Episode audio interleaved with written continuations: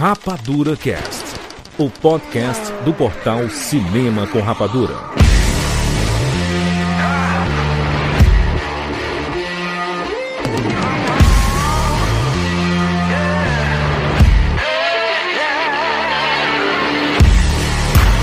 Seja bem-vindo, seres Rapadura em todo o Brasil. Está começando mais uma edição do Rapadura Cast. Eu sou Júlio de Filho. E no programa de hoje nós vamos falar sobre Snyder Cut, que foi confirmado. Estamos aqui com o Tiago Siqueira. Grande filho, é um pássaro? É um avião? Não, é o Snyder Cut chegando na sua televisão. Muito bem, Rogério Montanari. Já aviso que aqui não é reunião ministerial, mas vai rolar muito palavrão. Tô avisando. E tirado da geladeira, ressuscitado que nem o Superman, Bruno Costa está de volta.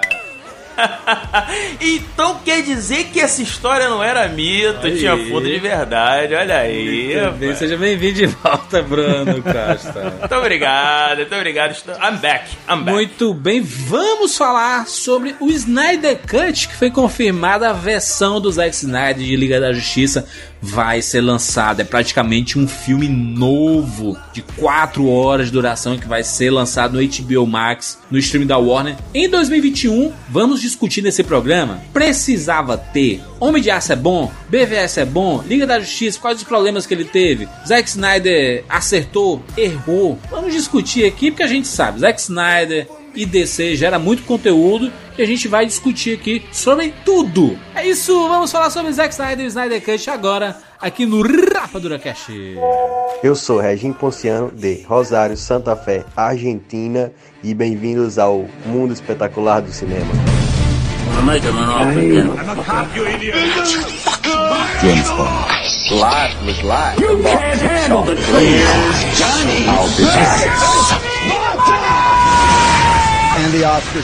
Rapadura Cast.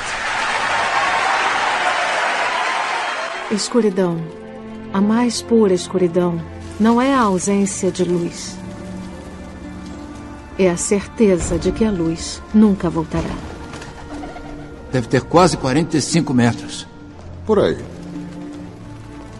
Uma mesa redonda, grande. Seis cadeiras. Bem ali. Com espaço para mais. Com espaço para mais. Mas a luz sempre volta para mostrar coisas essenciais. Lar, família e coisas totalmente novas ou que não percebemos.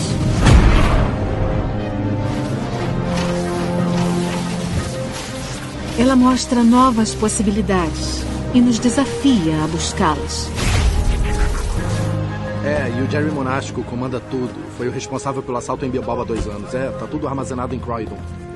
Ah, é, o Bel... Dessa vez, a luz revelou nossos heróis, saindo da escuridão para dizer que não ficaremos mais sozinhos. Era profunda a nossa escuridão e parecia engolir toda a esperança.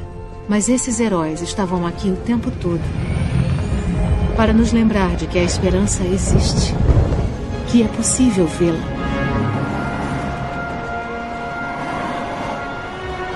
Você só precisa olhar para o céu.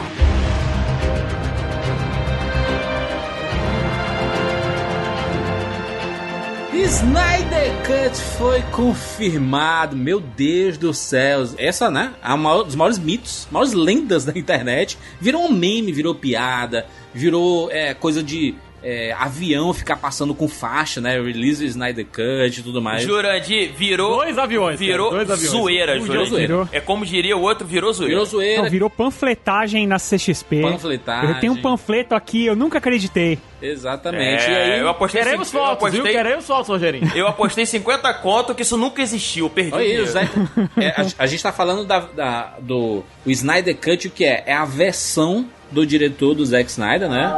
Que ele foi o diretor Visionário. visionário, Visionário além Zack Zack Snyder. Snyder, a versão dele do filme Liga da Justiça, porque ele filmou, mas o filme foi totalmente modificado porque a filha dele cometeu suicídio durante o processo do, do, do filme e aí ele foi afastado, ele foi demitido.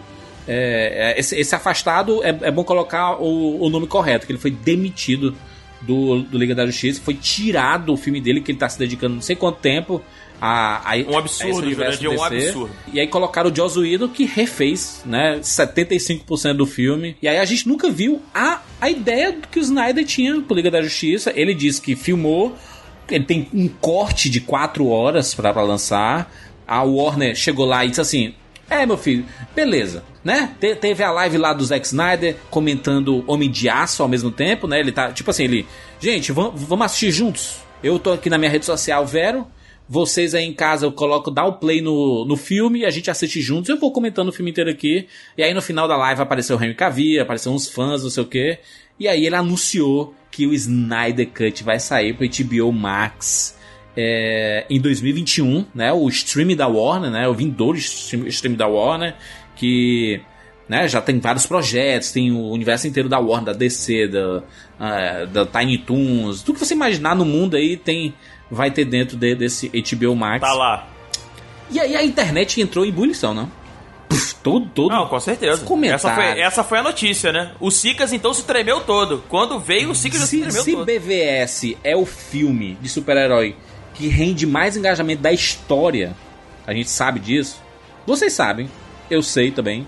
Se você colocar pra discutir em mesa de bar, você passa duas, três horas conversando. Não é fato? Eu tô mentindo, Rogério? Me diz aí, Rogério. Não, não, é, acho que eu é. diria que acho não é porque- existe uma conversa nerd verdadeira que não inclua esse filme. em algum Exatamente. É, é um, é um exemplo. Então é um filme. É o Void. Todo, todo, todo debate nerd acaba em algum Ele chega no momento BVS. batendo no Exatamente. BVS. É tanto que no grupo de- da redação do Cinema com Rapadura é proibido falar de Batman vs Superman.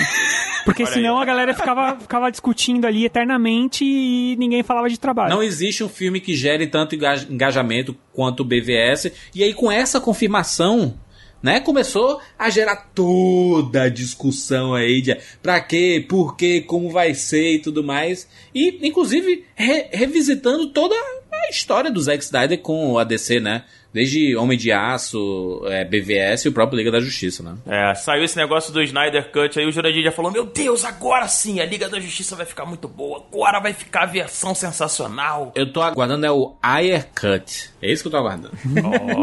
do David Ayer, do Esquadrão Suicida. Tô dando esperança pro David Ayer, viu? E ficou sabendo que o não vai ter refilmagem, né? Sim. Próximo de 30 milhões que é Mas tudo o- pra efeitos especiais e no máximo ADR. O Zack Snyder disse aí, que não precisava de refilmagem. Não precisava. Ele pediu, porra. Não, ele disse que não precisava de, de refilmagem, porque o, o filme, ele, o que ele tinha filmado tá, tá ali. No máximo que ele vai precisar é gravação de voz, mano. Ele falou que é perfeito, tá perfeito. O executivo da, da, da, da DC falou que ele pediu lá pra fazer refilmagem e os caras não liberaram, cara. Falaram, toma a grana aí, mas você- pode fazer qualquer coisa, mas não, não O pode refilmar. executivo que ele falou, o, o Zack Snyder perguntou assim: Eu vou ter possibilidade de refilmagem? Aí o cara falou: Não, não, "Não." não vai ter. Então ele queria.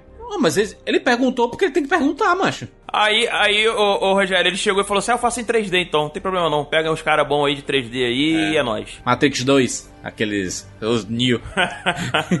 Vai ser. vai- cara, vai ser isso. Vai ser o. Meu, vai ser bigode 2.0. Vai Não ser vai, tão ter, engraçado. não vai ter nada disso, Rogério. Não vai ter nada disso. Vai ser, vai ser a cena, vai ser a cena do Hulk do Ultimato lá, Ele que tem não foi que 4 foi horas de filmado. filmagem. O corte dele tem 4 horas. Jesus, Cara. tá maluco. Tá, tá, tá, tá Cara, vai, ele, consegui, ele vai conseguir colocar dois membros a mais na liga, que é o Electron e o Caçador de Marte, cara. Precisava, né? Quase não tinha ninguém nesse filme, né? Sem, É. sem background. Ó, Caraca, que tu tá reclamando de quê, Rogério? Que o, o, o, o teu, o teu Guerra Civil tem meia dúzia e o Guerra Civil dos quadrinhos tem 800 personagens. É, isso é Tá reclamando não verdade. tem- cara, mas não tô comparando com um quadrinho. Mas, o, mas peraí, o Guerra Civil do, do filme, ele faz todo sentido, né, Jurandir? Ele veio de uma construção sensacional. Agora, o da DC, o Liga da Justiça, não faz sentido nenhuma. Não tem, não tem nenhum avulso pra falar que não tem, tem o Homem-Aranha, que, que faz depois. é, quando, te- quando termina o filme, você Avulso fala, "Pô, demais, foi sentido." colocado ali, senão.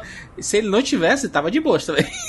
Não, se ele não tivesse, estaria de boa. Mas assim, ele é, ele é claramente um fanservice ali. Fanservice. E, cara, vamos introduzir o cara aqui no Guerra Civil, tá valendo, cara. Pra fazer a galera gritar no Agora, o, o, o Liga da Justiça, vamos combinar, né, Jurandir? Assim, eu acho que, primeiro, foi muito cedo, muito cedo. Acho que, você, acho que a construção que a Marvel fez faz muito mais sentido. Isso todo mundo sabe, mano. Não, não, eu não ia chegar nesse ponto, não. Acho que o pior de tudo é você ver o filme, chegar no final e falar, é, tá bom, né? Não tem aquela emoção que a gente teve no primeiro Vingador. Você chega no final do Liga da Justiça e fala assim, ah, tá, tá bom.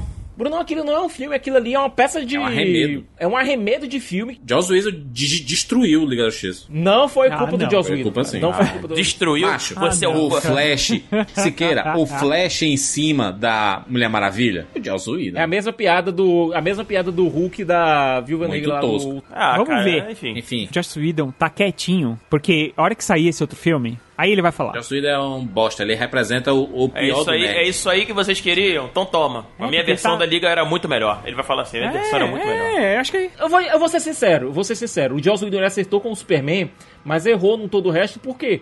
Porque ele não teve nenhuma liberdade pra trabalhar. E outra coisa, não tem como o corte do Zack Snyder ser pior do, que- do, do que o Joss Whedon, porque aquele, aquilo ali não é um corte do Joss Whedon nem- nem do Zack Snyder, aquilo ali é um arremedo de filme que é feito por comitê, cara. O do Zack Cara. Snyder, pelo menos ele tem a vantagem de ser algo que o próprio autor quis fazer. É, mas ainda tem um problema de que ele não vai poder fazer do jeito que ele queria mesmo, porque ele não vai poder fazer refilmagem e tudo. Todos os filmes passam por refilmagens, por novas cenas pra poder é, o roteiro ficar melhor encaixado. Isso todo filme passa. Inclusive os da Marvel são campeões de refilmagens. Aí o, o, o Zack Snyder ele não vai ter direito a isso. É ele- o filme que ele filmou ali no começo vai ter que ser isso aí. Ele vai ter que se virar em cima disso. um dos problemas que o filme teve, que é por isso que ele tem quatro horas filmadas, é porque você não tinha como. não teve concisão na hora de fazer a montagem.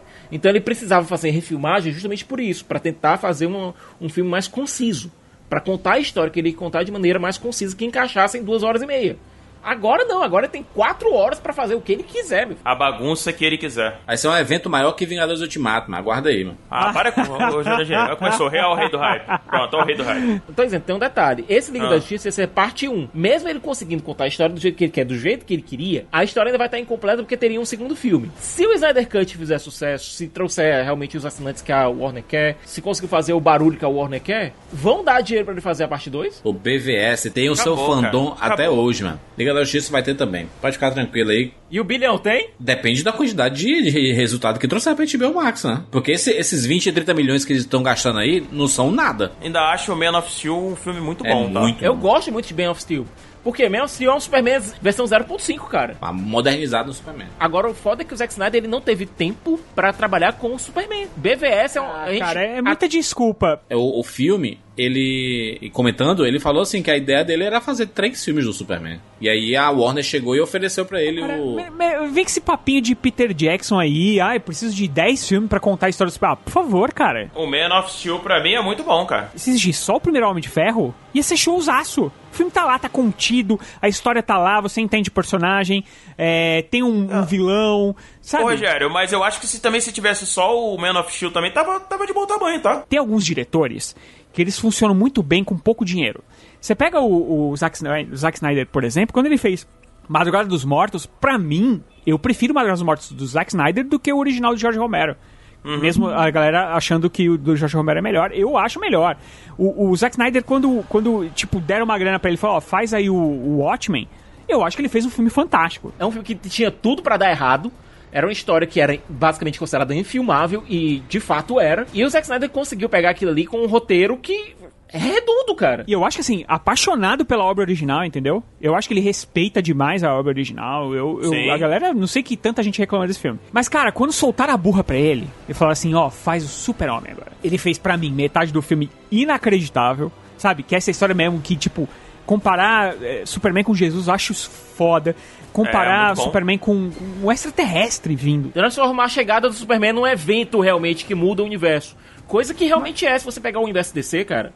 O Jeff Sim. Jones, ele fez agora Relógio do Juízo Final, que é uma história que eu acho meio mais ou menos, mas ela tem uma coisa, ela coloca que o universo DC, ela- ele começa com a chegada do Superman. E o Zack Snyder, ele faz isso também. O universo DC, de fato, o que a gente vê acontecendo como universo DC, podia já ter o Batman e tal, mas ainda não tinha uma comunidade super-heróica. Isso começa com a chegada do Superman. O, o Man of Steel, pelo que eu assim, entendo do Man of Steel, a gente já tinha a figura do Batman, assim, ele já existia naquele universo. não existia esse senso de super-heróis. A Mulher Maravilha agia em segredo. O Batman era um vigilante, exatamente. É, não existia ninguém que fosse lá e colocasse literalmente o símbolo na frente. É, É, inspirasse. não tinha. O senso heróico nesse sentido, não. Mas você já tinha a figura do Batman como um vigilante agindo ali, tanto que essa, essa questão, essa dicotomia que fica no BVS também é interessante, né? Essa coisa da luz e da escuridão, essa coisa do, cara que traz a esperança e aquele que já se entregou e que entende que a sociedade é daquela forma e não tem uma. Não vai ter mudança por mais que ele haja, por mais que ele se transforme em 10 Batmans, não adianta. O mundo é corrupto e é cruel daquela forma. E eu acho que o, o Snyder aproveita pouco isso, entendeu? No BVS. Poderia ter, ter aproveitado mais. O que devia ter acontecido era uma figura influenciando a outra.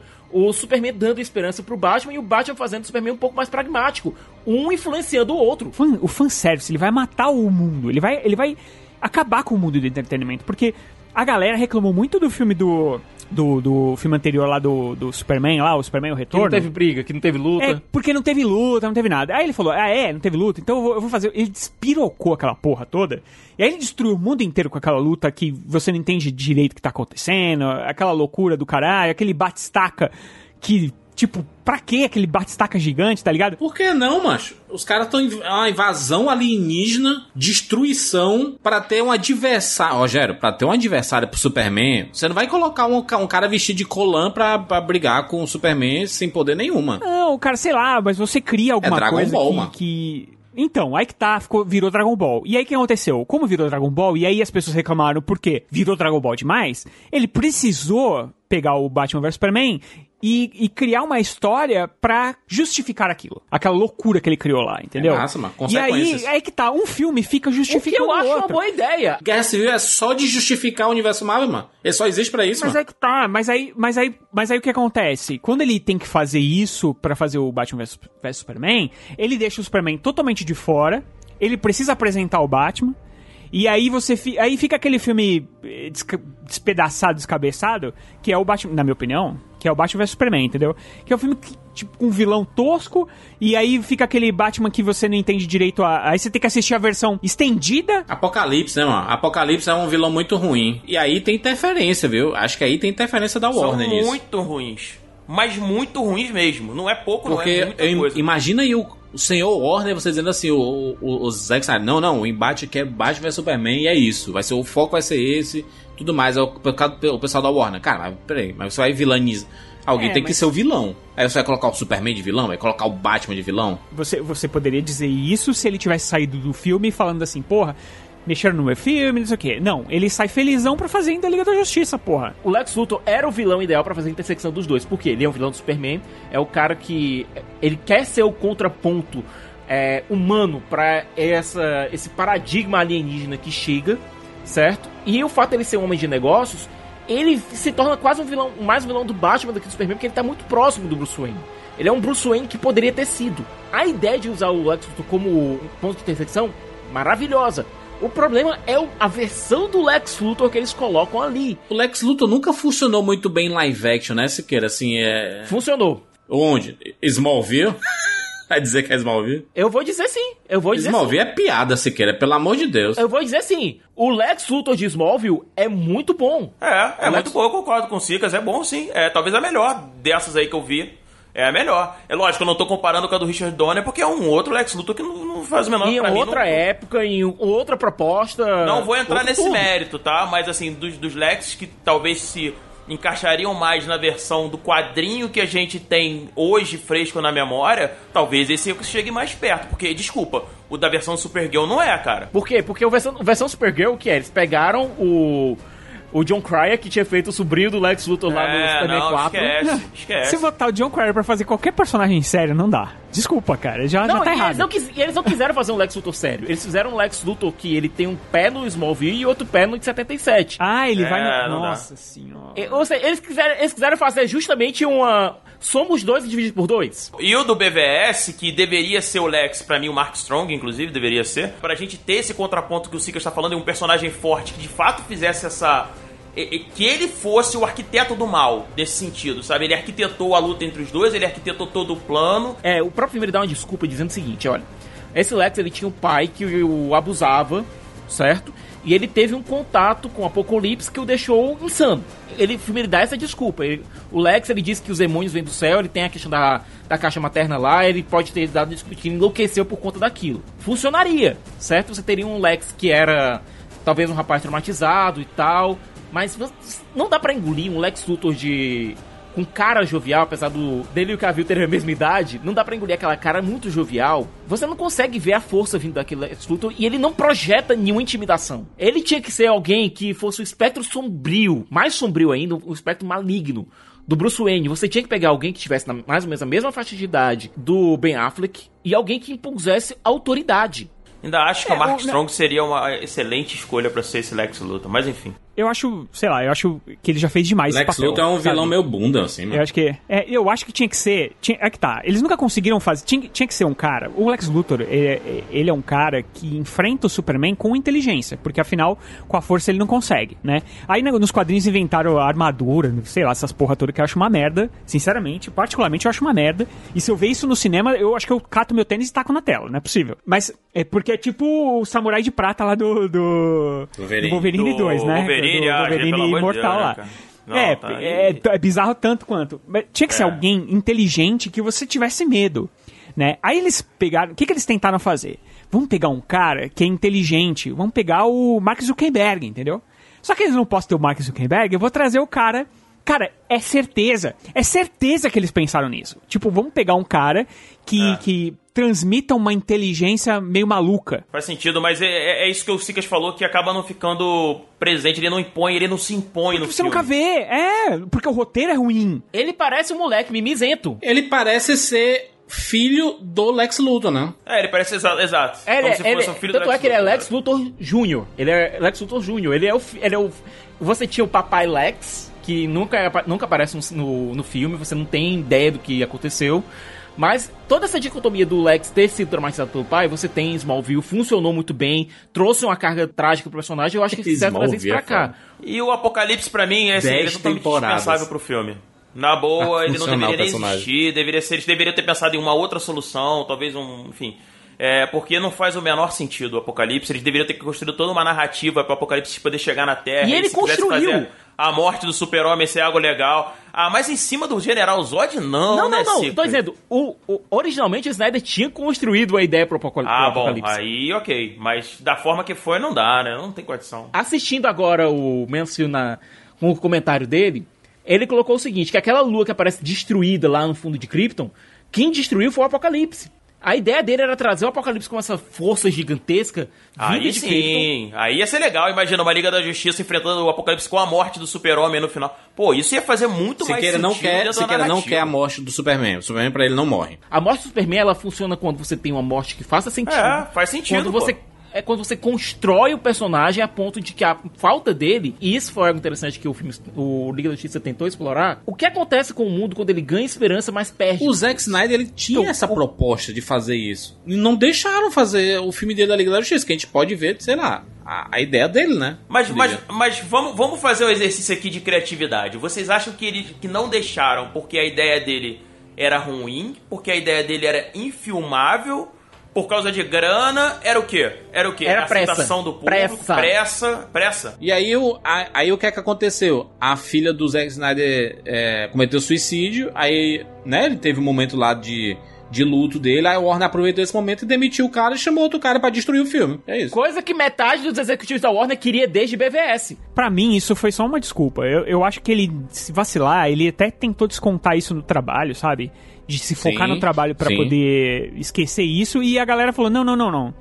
Vai pra lá, acho que você não tá bem, entendeu? E foi um jeito de afastar ele do filme. Mas por porque- isso que ele ficou puto. Mas os, os, o Zack Snyder dedicou quase uma década a DC, mano. Você contando o Watchmen, cara, é uma É. década, cara. É uma década. Se você for parar pra pensar, cara, o, o Man of Steel, e aí por isso que eu falo que eu gosto muito do Man of Steel, eu acho ele. Tudo bem, o, o Rogério já colocou que não gosta da, da parte final do filme aí, do, do terceiro ato, basicamente, né, Rogério? É o que você é, não gosta pô, do o filme. terceiro ato é de matar, cara. É. a- eu acho que dá uma despirocada. Literalmente, né? No caso É, do Zod. eu, eu acho que a partir do momento que o Zod chega na, na Terra, né, que ele volta, e aí tem aquela coisa da TV lá, sabe, que, que Aham. tem aquele aviso na TV e tudo mais pro Superman e tal, ali, dali pra frente... Eu tenho a sensação de que isso é muito coisa da própria Warner, porque a gente consegue contar em muitos filmes esse tipo de coisa que acontece. Mulher Maravilha foi a mesma coisa. Sim, sim, sim, sim, sim, sim. Matrix. Com certeza, mas eu, ol- olhando pra trás, é isso, isso que eu ia falar. Hoje, olhando o Man of Steel e olhando o Mulher Maravilha, enquanto filmes, eu, eu prefiro muito mais o Man of Steel.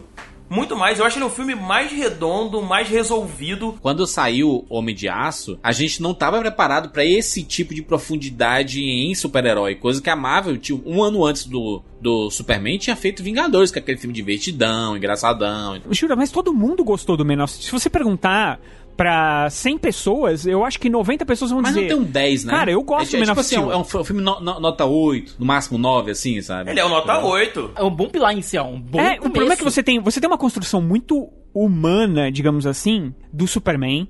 Com aquela, com aquela história do crescimento do personagem, da perda do pai, de dessa comparação dele, dele sentir o peso do mundo nas costas. Cara, Jesus Cristo total. O Exato. Zack Snyder não esconde. Literalmente, eles colocam o Superman na, o, Eles colocam o Clark na frente de um vitral que mostra Jesus, Jesus Cristo no jardim de Getsemane. Tem uma cena que é belíssima, que ele tá no espaço, que ele se joga assim, né? Como se fosse em formato de cruz e tudo mais. Aí ele vira pra terra. Não e é nada sutil, gente. Não é nada, Nada, sutil. nada O- sutil. Ele o fa- Zack ele- Snyder ele pegou algumas HQs, especialmente Superman pelo Amanhã, é, na qual o Superman ele tem uma crise de consciência por conta de um evento que acontece. E ele procura um padre pra se confessar. Então a gente vê os diálogos do Superman com um padre. Que são muito bons.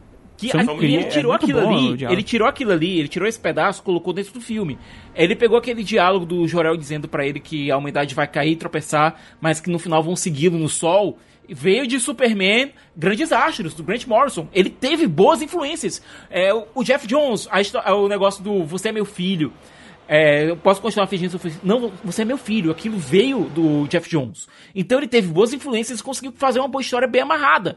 Por mais que você não goste muito daquele negócio do, do- de Krypton, e do General Zod, querendo fazer de Krypton, da Terra um novo Krypton. Krypton é legal, mano. Krypton é muito legal. Então, Krypton é muito legal. Toda a construção, Russell Crowe, sabe? Como Jorel, é foda demais. É Sabe? a trilha sonora. É a trilha sonora. Tá doido, Ranzinho aí E, brilhando. tem, e olha, existe até uma certa razão pro Zod, que o Zod ele tenta dar o golpe depois que ele descobre que o conselho não vai agir depois que é quando o Jorel chega e diz: "O mundo vai acabar". Me, me diz aí, Siqueira, se o primeiro voo do, do Superman não é irado, com a trilha sonora. É Eu queria mais daquilo, eu queria mais aquele sorriso. O, É ca- iradíssimo, o- o sorriso do Henry Cavill com o Superman, ele ilumina a tela, mas é verdade. O Henry Cavill como super-homem, assim, foi, um, foi, uma, foi uma grata surpresa, porque eu vou ser honesto pra vocês, assim, é difícil quando a gente vê o Christopher Reeve e você tirar ele da cabeça enquanto, enquanto a personificação humana da figura do O super-homem. Christopher Reeve é a parada com o Downey Jr. O próximo que fizer o Homem de Ferro tá fudido.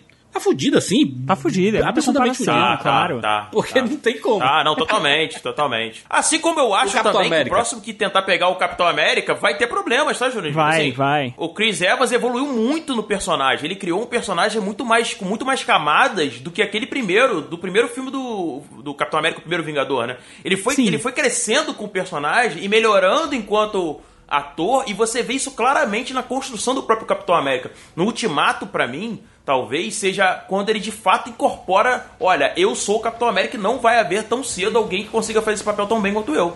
Aquela parte onde ele pega o martelo e fala o Vingadores é, é, Avengers Assemble. Assemble, né? É, o Avengers Assemble, cara, aquilo ali acho que é a constatação pra gente, pelo menos pra mim, enquanto espectador, enquanto ah, apreciador dos filmes de super-herói de, de forma geral, de que ele amadureceu, de que ele entendeu e, e o, o sinônimo do peso que aquilo tem de carga dramática naquele momento, sabe? Sim. Tanto E que olha- o final do filme é o, é, meio, é o final do personagem dele, né? É o final, o final do do, personagem filme dele, é o personagem exatamente. dele. Eu acho que poderia chamar, inclusive, Capitão América Ultimato. Podia, tranquilamente. E olha, eu vou dizer aqui uma coisa.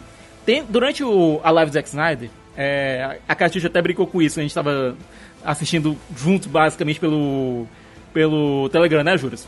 E a Katia até brincou dizendo que verdades foram ditas sobre o uniforme do Superman, né? Quando ela falou isso. Quando o Zack Snyder tava falando do, do uniforme e tal.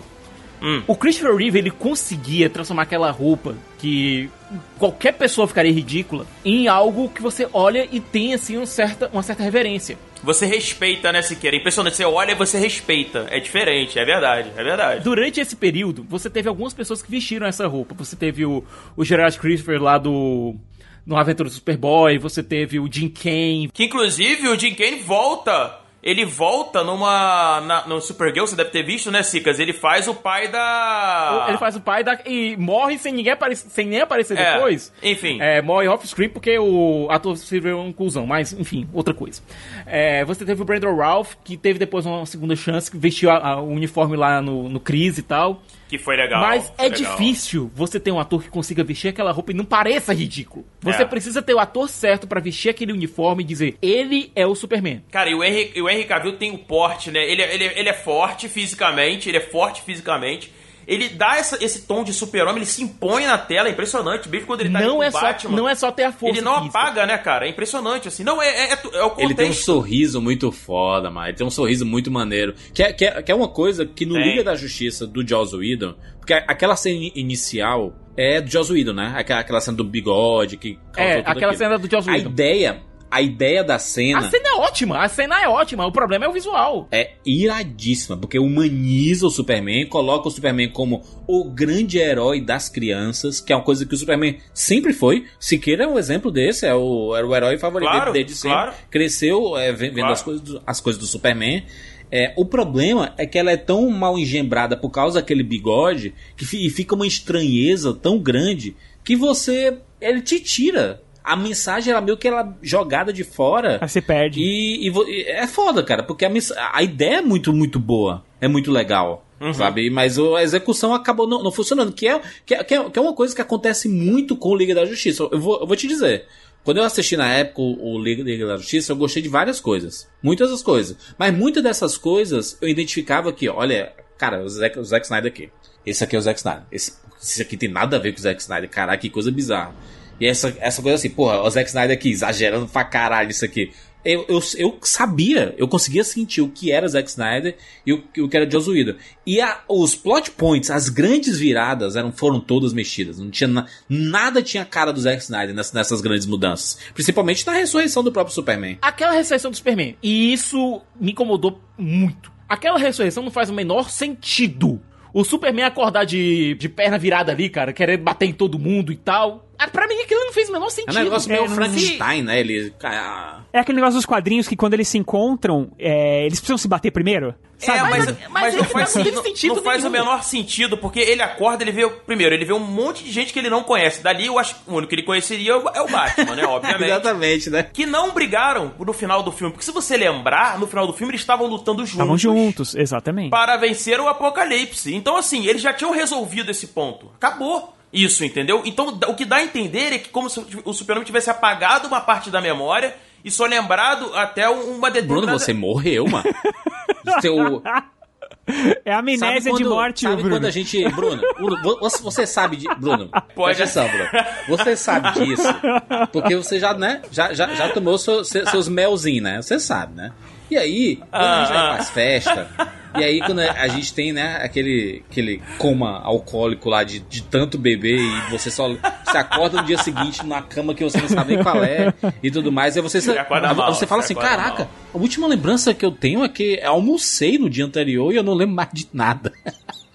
o que aconteceu com o Superman, mano? Mas que forçação de barra, né, Jurandir? Pô, dá uma forçada de barra ali bonita, Não, né? Vamos combinar, mas- né? Macho, ele levou uma. Levou umas unhadas Mas do Fred eu- Krueger no peito, mano. Deixa eu dizer uma coisa que, que me incomoda demais desde o Batman vs Superman, na real, e que é, é, é utilizada como. aca- acaba sendo utilizada como plot. É, semi-plot, sei lá, nos dois filmes. O que que a.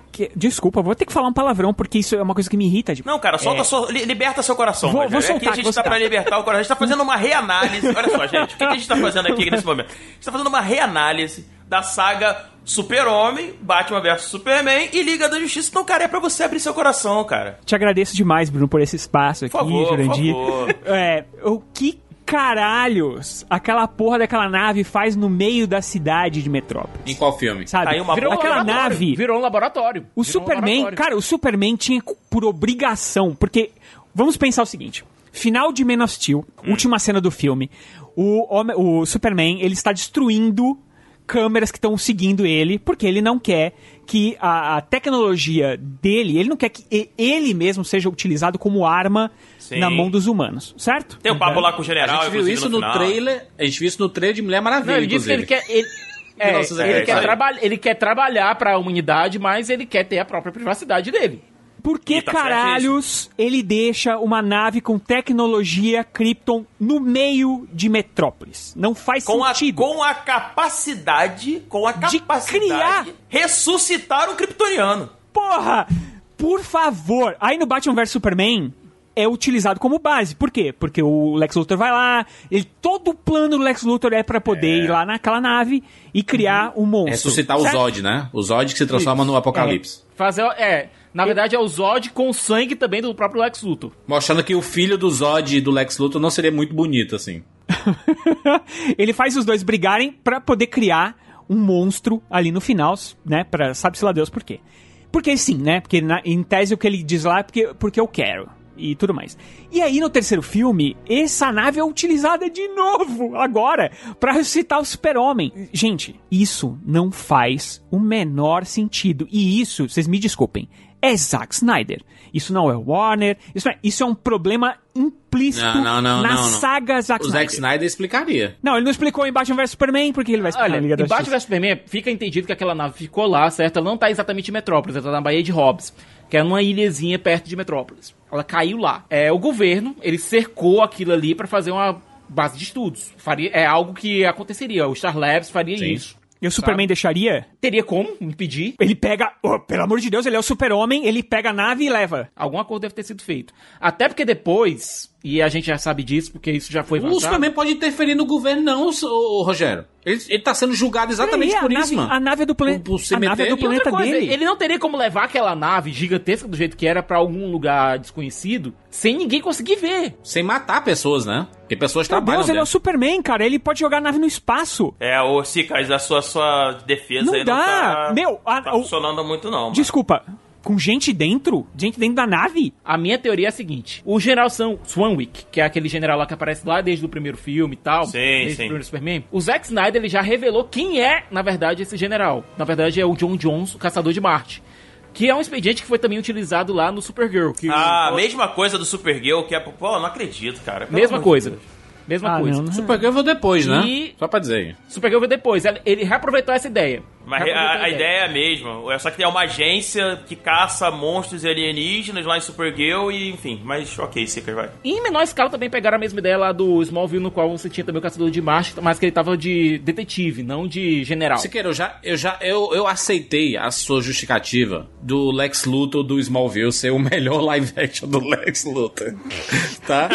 Eu aceitei não, eu engoli. Eu engoli. Houve uma progressão da ideia, houve uma progressão da ideia. Pelo amor de Deus. O General Swanwick é realmente, se você notar, ele sempre ajuda o Superman ou a Lois Lane em alguma coisa ali, desde o primeiro filme. É, Quem ajudou sim. a Lois Lane a revelar a conspiração lá no segundo foi o General Swanwick. E o Zack Snyder disse que o General Swanwick, ele tá, na verdade, olhando por todos esses super-heróis, que é uma coisa que o próprio John Jones, o próprio Caçador de Marte dos quadrinhos, fez. Ele, tem, ele tinha um dossiê falando sobre todos os super-heróis, como eles poderiam realmente ajudar a Terra. Mas por que, É, que isso não foi pra tela, pelo amor de Deus, gente? Por que não foi ainda pra tela, justamente mostrando que o General Swanwick era o John Jones, era o caçador de Marte. Isso poderia. Essa justifica... é, essa é uma ideia boa, se você pensar. É uma ideia boa. é É, gênio. pô, é boa. É uma ideia boa. Você Gênio. tem, inclusive, como justificar o fato de ninguém no governo americano saber que existem super-humanos. Não, é uma ideia boa, é isso que eu tô falando. Aí faz todo sentido o cara deixar a nave lá. Ou, pô, o Superman de repente tentou pegar, o próprio Caçador de Marte impediu, ele tem capacidade pra fazer isso, enfim. Aí, aí faria um monte de sentido. Agora, jogado do jeito que tá, eu concordo com o Rogério. Por que raios a nave está lá? O Superman destrói lá o bate-estaca gigante, que é maior que essa nave. É Pelo maior amor que de Deus, cara. Não tem E ele destrói, e, a- e a- e o bate-estaca tava cheio de kryptonita. Ele destruindo lá o. o, o bate-taca gigante que você colocou, Rogério. Essa cena Pra é bem foi- legal, inclusive, hein? É, pra ele foi a cena favorita dele do filme. Porque Pô. você vê o Superman su- é, vencendo um obstáculo, você vê ele vencendo algo invencível.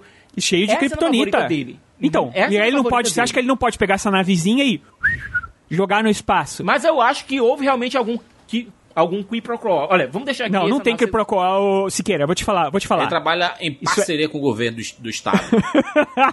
eu vou te falar o que aconteceu aqui. Você quer saber Patrocínio do governo, né, Júlio? É uma solução pobre de roteiro. É, eu Uma solução pobre de roteiro. Vocês estão Eu- Você tá tentando achar alguma Eu, justificativa eu e não uso, tem. eu uso aqui uma justificativa pra, pra ti, Rogério. ó. Ima- ima- imagina só. Hum. Olha o que aconteceu em Homem de Aço. Destruição de tudo, né?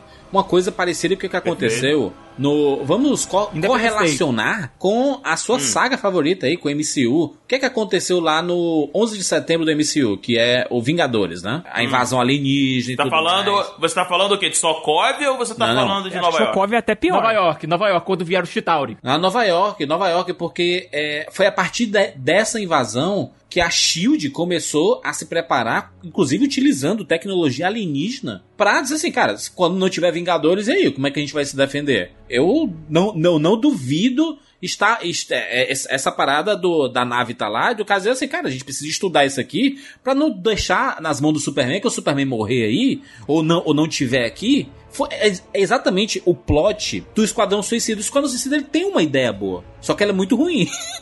mas a ideia dele é muito boa. ele, ela tem uma ideia boa, mas ela é muito ruim.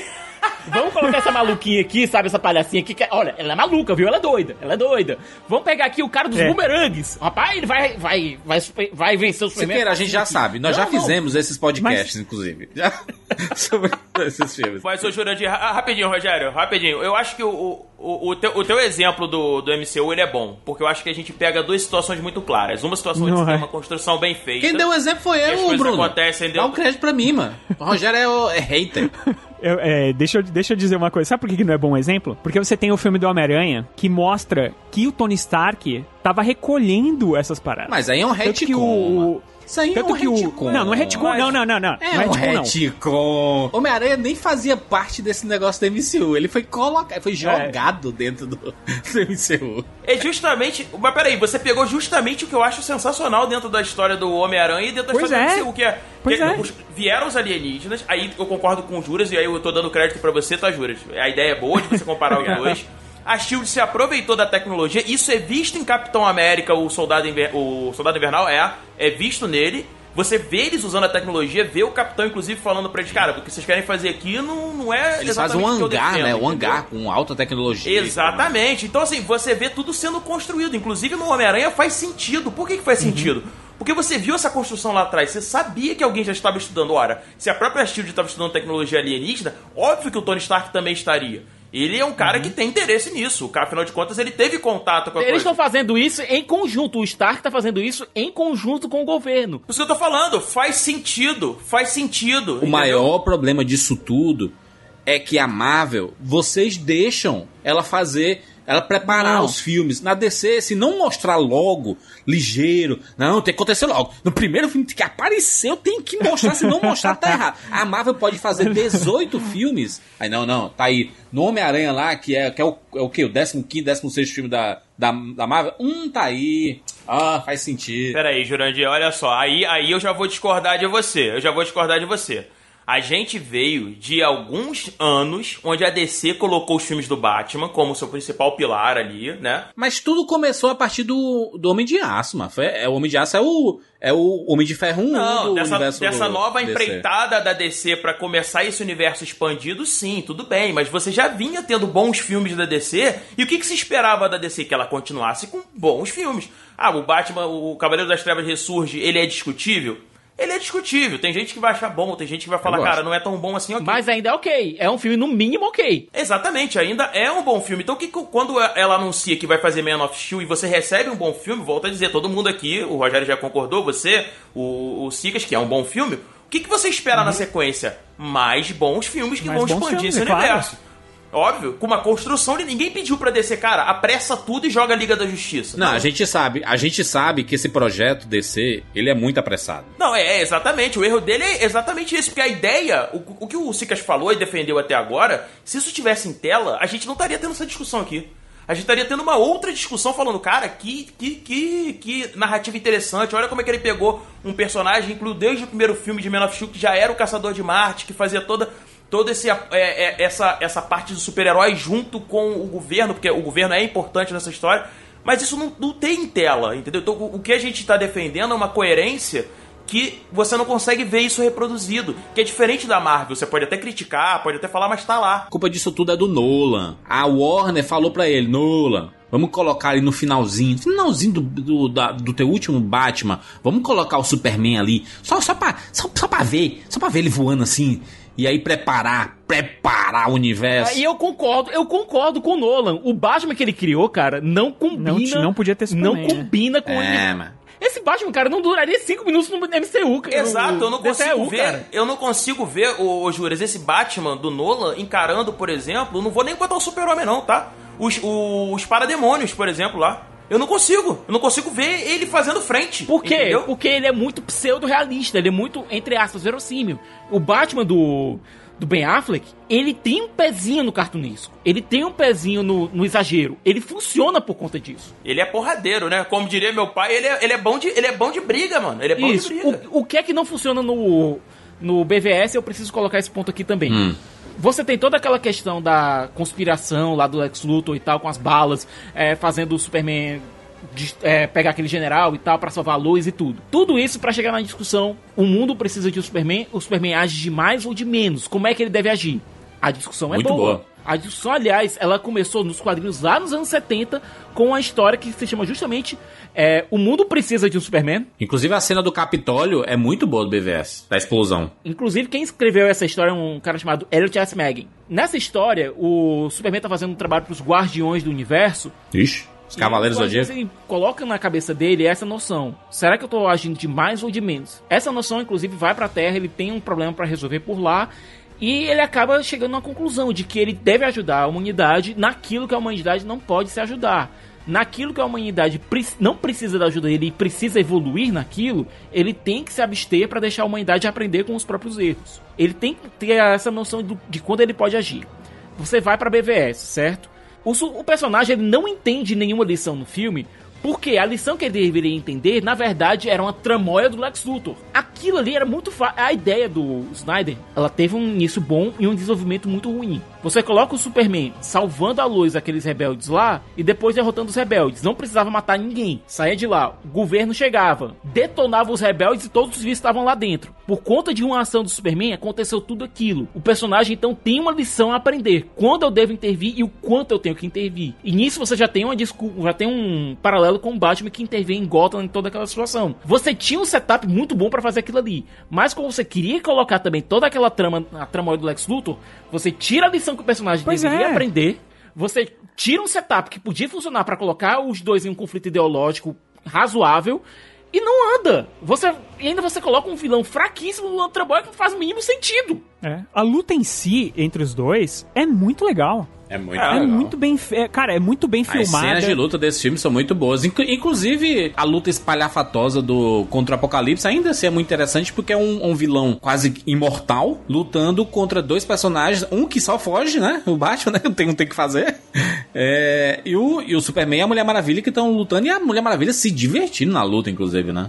É, só é legal porque tem a Mulher Maravilha. E a cena dela é muito foda, né? Você não vê nada realmente em jogo ali, você não tem um stake Oxi, o ba Batman morrendo, mano. Se não fosse a Mulher Maravilha. Pera aí, você tem os personagens principais envolvidos ali. Mas pra morte do Superman, ele tem que morrer realmente significando algo. Se você quiser matar o Superman ali, beleza, você pode. Mas a morte dele tem que significar alguma coisa. É. Ela tem que realmente causar um clamor. Cau- Causou, mano, no Liga da Justiça, mano. Se você tirasse aquela luta Bahia Robin e jogasse em Metrópolis, ou então mostrasse que realmente existia um risco daquela luta ir para uma área povoada, mostrando realmente gente, civis com medo, o Superman salvando pessoas lá, servindo como símbolo de inspiração, a luta seria bem melhor. O Batman que falou, né? Eu já eu, eu tirei ele da. Por que, por que você trouxe ele pra cá? Ela, ela, a Mulher Maravilha pergunta pra ele, né? Isso, exatamente. E, a- e além tem pessoas disso, ali. o próprio, o próprio Superman, ele, você vê que a todo minuto ele tenta deixar ou a luta ali ou tirar ele de perto de civis. Porque eu acho que já é um aprendizado de Man of Steel. Porque ele destrói tudo. É um aprendizado que não tem no, no primeiro Vingadores, por exemplo. Né? Exato. Pois é, exatamente. Mas é verdade que a luta, ela- a invasão acontece dentro da própria cidade, então não teria como tirar. O, o Capitão América ele tenta realmente colocar os civis pra pra lugares seguros. Você vê isso acontecendo no Vingadores. Eles no evacuam, no né? Man of Steel, é, no Man of Steel você vê o Superman pedindo pros civis entrarem pra lugares seguros, dizendo não é seguro aqui, vai embora.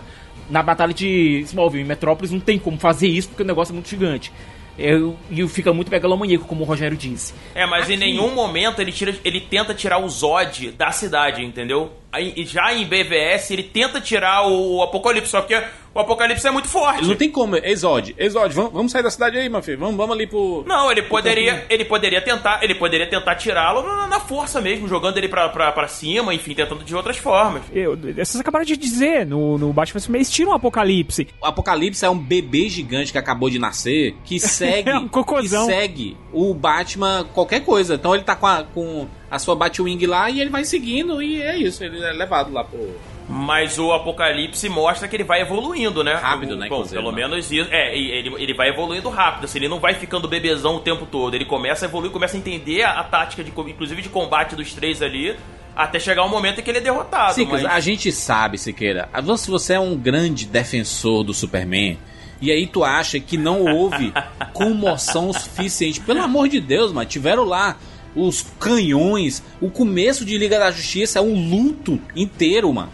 Você teve. O que, que a, tu quer a mais, aparição mano? anterior do Superman no filme, a aparição anterior do Superman no filme tinha sido o quê? Ele sendo escorraçado pela sociedade por conta daquela explosão. Viúva. Viúva Negra Certo? morre em Ultimato, nem enterro tem, mano. A aparição anterior do Superman no, no filme tinha sido na- ele sendo basicamente escorraçado do Capitólio por conta daquela explosão, certo? Você não teve momentos pra criar a confiança do Superman no público, pra mostrar que o Superman era realmente muito querido pelo público. Como não, macho? Pelo amor de Deus, toda hora aparece as pessoas clamando em cima dele, pegando nele. Só o tem. Deus, é, é aí que você tá e falando. Isso, isso, Jurandir, isso é um flash, Jurandir. É um momento. Sério, cara, mas isso é um flash. Rogério, Aquele negócio mostra, das- das Rogério. pessoas esticando os braços. Mostra. Jurandir, Jurandir, desculpa, você não tem ah, um terço, um décimo do, do, não é o carisma, você não tem o carinho pelo personagem que você tem, por exemplo, do Christopher, Christopher Reeve, que você viu ele salvando as pessoas, ele, você viu ele segurando o helicóptero, salvando a Lois Lane e tal. Aqui você não tem isso, porque isso nu- nunca foi mostrado. Porque a dimensão é muito maior, Rogério. A, di- a dimensão de- desse Superman é muito maior do que, ah, vou tirar um gatinho de uma árvore. É o que era o Superman antigamente. Eu sei que não tem, eu sei que não tem, mas não tem, por exemplo, uma grande cena de salvamento de, de pessoas. Não tem. Que, por exemplo, lá no filme do Brandon Routh, Como lá, do Batman, do Superman o Retorno, tem, que é ele salvando o avião. Só salvamento.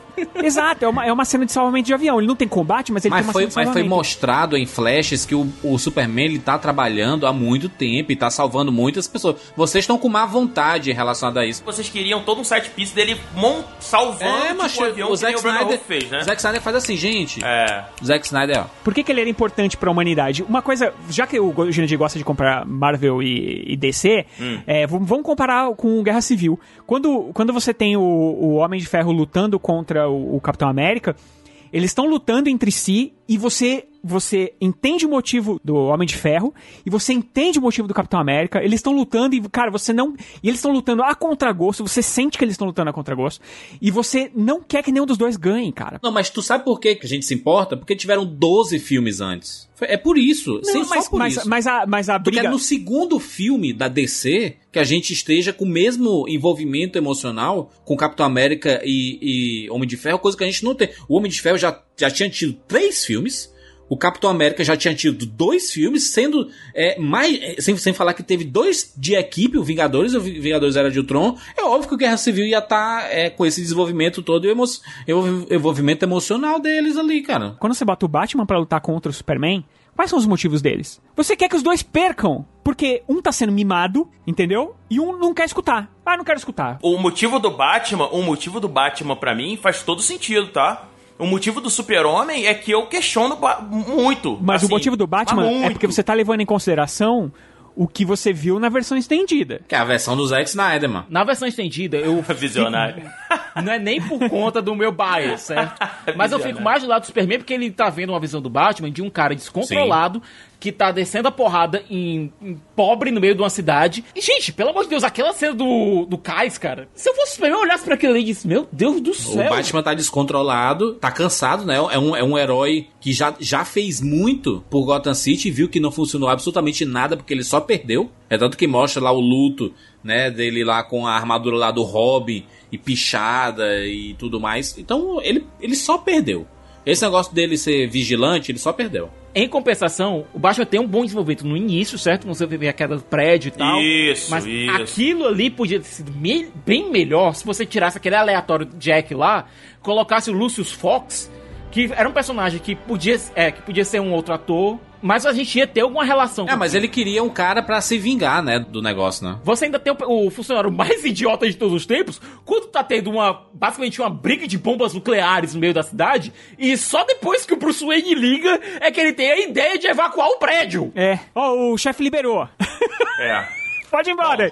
Gente, vamos poder sair mais cedo hoje que o prédio tá caindo. De qualquer forma, eu acho que. Bom, aí o, o Sicas botou a visão dele do super-homem, ok. com- até concordo, apesar de não aceitar plenamente. Mas eu acho que o Batman ele tinha um motivo. Ele, cara, ele tá de frente com um cara que se. Se perder o controle, ele não tem o que fazer. É uma bomba nuclear, entendeu? Ele não sabe A o que questão é que ele não tem nenhum indício que o Superman perdeu o controle. Lógico que ele tem indício. Olha o final de, de Man of Steel, cara. É justamente o começo de Batman vs Super-Homem. Ele tá destruindo a cidade toda, cara. Mas, Bruno, e os flashbacks que mostraram ele como se fosse Jesus salvando todo mundo? Gente, pera aí, olha só, vamos voltar pro filme. Pro filme, o ponto de vista do Batman é o quê? É o que ele vê da destruição, tanto que ele a- o, o- faz questão de mostrar o Zod brigando com o Super-Homem, o Super-Homem passando com o, com a visão de calor, destruindo até um pedaço da... E aquilo ali é a é a visão que o Batman tem do Super-Homem naquele momento. Cara, esse cara é uma bomba atômica que se ele perder o controle, eu não sei como segurar esse cara. E eu sou o único herói desse, de- de- do mundo pra segurar ele. E aí? Vocês fazem a análise, mas é, é é muito é, é muito um contra outro, sabe? Você, a gente fica correlacionando os filmes aqui pra pra ver que é, existe uma má vontade pra um lado e uma boa vontade pra outro, porque o vilão de Guerra Civil ele foi gerado de um grande embate de destruição, que foi o tratado de, a parte de Sokovia lá, gerou o vilão de Guerra Civil. E aí vocês ficam, ah, meu Deus, é, não, não pode. Esse, esse tipo de coisa megalomaníaca e, e gerar uma, um plot. Oxe, mas é a mesma coisa, a mesma coisa, mano. A, a gente colocou que a ideia é boa, a questão é que não teve um bom desenvolvimento. Exato. Você não. É, você vê aquela situação inicial do Bruce Wayne, ele vendo lá a. É muito foda essa cena. Muito Que foda. é muito foda, aliás, É e criaria uma foda. empatia pro Batman que é perdida rapidamente. Por quê? Porque a gente sabe que aquela luta, a gente que viu o, o global, a gente sabe que aquela luta não foi causada pelo Superman. A gente sabe que o Superman no final sal, tava salvando o mundo. Sim, Cicas, mas isso é o que a gente sabe. Isso não é o que o Batman sabe. Essa não é a visão do Batman, entendeu? Exatamente, Essa é a Bruno. As nossa aplausos, Bruno. visão. Entendeu? Mas, Bruno, peraí. Mas aí é que tá, a gente tendo a visão global, a gente não consegue ter muita empatia pela visão do Batman. Exato, Tinha você não que pode ter ter- alguma. Tinha que ter algum, algum evento. Pronto, até mesmo aquilo que aconteceu lá na, com os rebeldes, se aquilo ali fosse realmente, não outra morte do Lex Luthor, mas que tivesse algo que tivesse realmente acontecido, e o próprio Superman tivesse se questionando em relação a isso, você teria um setup muito melhor pra haver esse combate. O- mas, o, o Cicas, é por isso que eu falei que eu concordo se fosse o Lucius Fox, porque eu acho que era uma perda muito mais sentida pro Bruce. Ele ia sentir de fato o baque. E aí ele ia que. Óbvio, né? Ele já quer a vingança, né? Por tudo que aconteceu, pelas pessoas que foram perdidas. Porque a gente tá pensando só naquela figura, mas na verdade morreram muitas pessoas naquela luta do Super-Homem. Isso. É, esse é o contexto. E o que eu tô falando é o seguinte: eu entendo a- a- o raciocínio de vocês, mas a gente tem que olhar pra visão que o Batman tinha da situação. A nossa visão global, realmente, ela não nos cria tanta empatia assim. Talvez faltasse um punch aí maior. Não é a situação, por exemplo, da perda do Homem de Ferro, sabendo que na verdade quem matou o pai dele foi o Soldado Invernal, entendeu? É uma situação totalmente diferente. Você tem a perda de um pai. Ali se- você, você vai se transportar muito mais fácil pra aquela empatia, Pra aquela situação, inclusive. Mas o que eu tô falando é que a visão do Batman, isso partindo do filme, é que o Super-Homem, de cara, ele é uma ameaça. E uma ameaça que ele não sabe como combater. E ele vivia anos combatendo ameaças, que ele sabia como combater. Porque eram ameaças no mesmo nível que ele. No momento que você tem um, praticamente um deus vindo para pro seu mundo, que você é o protetor, tô fazendo entre aspas aqui, vocês não estão vendo, mas é entre aspas, o protetor desse mundo, porque na verdade o Batman se restringe basicamente a Gotham, né? É a base de operação dele. Mas quando ele vê que essa é uma ameaça global, uma ameaça que tem muito mais poder de fogo, e tanto é que isso também é um dos pontos que leva pro plot de Liga da Justiça. Entendeu? Tudo isso junto é a visão que o Batman vai ganhando de cara, peraí. Eu tive um cara como super-homem, eu vi que ele era ruim no primeiro momento, depois eu vi que ele era bom, depois ele me ajudou a derrotar um inimigo que era muito mais poderoso, que se eu não tivesse aliados eu não conseguiria. Então, peraí, eu sozinho não consigo. Eu preciso de mais gente. Mas, mas Bruno, você concorda comigo que ele sendo o Batman, um cara que a gente vai descobrir, a gente descobre no filme que ele é super inteligente, e a gente já tem um background de Batman, a gente tem 80 anos de Batman. Ah, mas a gente tem também de Homem-Aranha, né, de outros heróis, e a gente, po a gente pode ter releituras, né? Porque esse Batman, e- e- ele não é super inteligente, aí é que tá, entendeu? Ele é inteligente, obviamente. Ele é o Batman cansado, depois de muito tempo do auge dele. Ele é, eu sei, mas de qualquer forma, de qualquer forma, ele é um cara inteligente. Ele é inteligente, colocado sim. no filme que ele é inteligente. Não, ele é, que- que ele é tem- inteligente. Ele é inteligente, eu tô, eu tô concordando com você. Ele só não é o nível que ele é das, das, das HQs. Exato. Mas, Ele é ó, mas olha só, né? ele é inteligente. Ele vê essa batalha que é, é a primeira vez que você vê o Super-Homem, né? Em- é a primeira vez que ele tanto se é mostra o pro próprio Zack mundo. Snyder coloca lá, o mundo é introduzido ao Superman. Exato. Exatamente. Depois disso, aí o Batman já vem se preparando pra, pra vingança, certo? Depois disso, aí a gente tem que levar em consideração os flashbacks que, que o filme mostra. Isso quer dizer que o mundo todo sabe que o super-homem tem salvado pessoas, por exemplo, o que a gente vê nos flashbacks, salva em, em- em desastres naturais ali, que é uma inundação, salva em outras coisas. Então o Superman tanto que quando, quando a gente tem a perda do Superman, as pessoas ficam desesperadas, que é o que a gente vê no final do filme. Que, as- que tá todo mundo super triste e tal. Então, quer dizer, o Batman tem que levar em consideração, esse Batman aí, que, bom, numa primeira vista, ele é um cara super forte que pode destruir o planeta todo. Porém, ele é um cara que também, quando ele quer, ele salva pessoas. Vou dar, ao mínimo, no mínimo, a chance desse cara conversar. O Alfred faz exatamente esse paradigma pra ele. Cara, será que você não tá vendo por um prisma que não é o prisma que. Porque você tá acostumado à vingança. O que o Jurandir falou, cara, ele tá tão cansado, ele vê o mundo tão cinza. Ele não consegue. vai- E aí, essa, essa ideia da luz e da- das sombras que, o- que, o, que o filme aproveita parcialmente bem, vamos dizer assim. É um Batman que já tá mergulhado nessa escuridão. Ele não consegue olhar pra essa coisa do cara, esse cara é 100% bom, esse cara de fato só vai ajudar as pessoas. Ele já olha pro lado de que se esse cara mudar do dia pra noite, eu tenho que estar preparado pra encarar ele de igual pra igual. Entendeu? Então a construção do filme vai sendo pautada por isso. Eu não tô dizendo que seja bom ou ruim, tá? Eu tô dizendo que o filme se pauta pra isso. Agora, se você me perguntar, eu voltaria pra você com a seguinte ideia: se fosse o Batman das HQs, aquele Batman que não tá cansado pela vingança e há anos de luta, O Batman detetive. o Batman detetive, que a gente não, infelizmente, não conseguiu ver ele na sua totalidade no cinema, e, e tendo que o The Batman agora com, né, o- vai fazer isso, ou vai tentar fazer Deus isso, quiser. se Deus quiser, esse Batman faria isso que você tá falando, entendeu? Ele investigaria, ele iria mais a fundo, ele iria dar essa chance. Esse Batman cansado da guerra, não. Eu concordaria contigo se a briga não fosse resolvida com uma palavra, Marta. Você nunca foi um deus. Nem mesmo um homem você foi.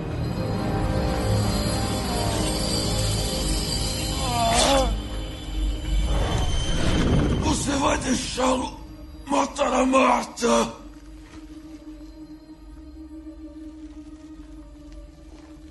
O que isso significa? Por que disse esse nome? Ache ele.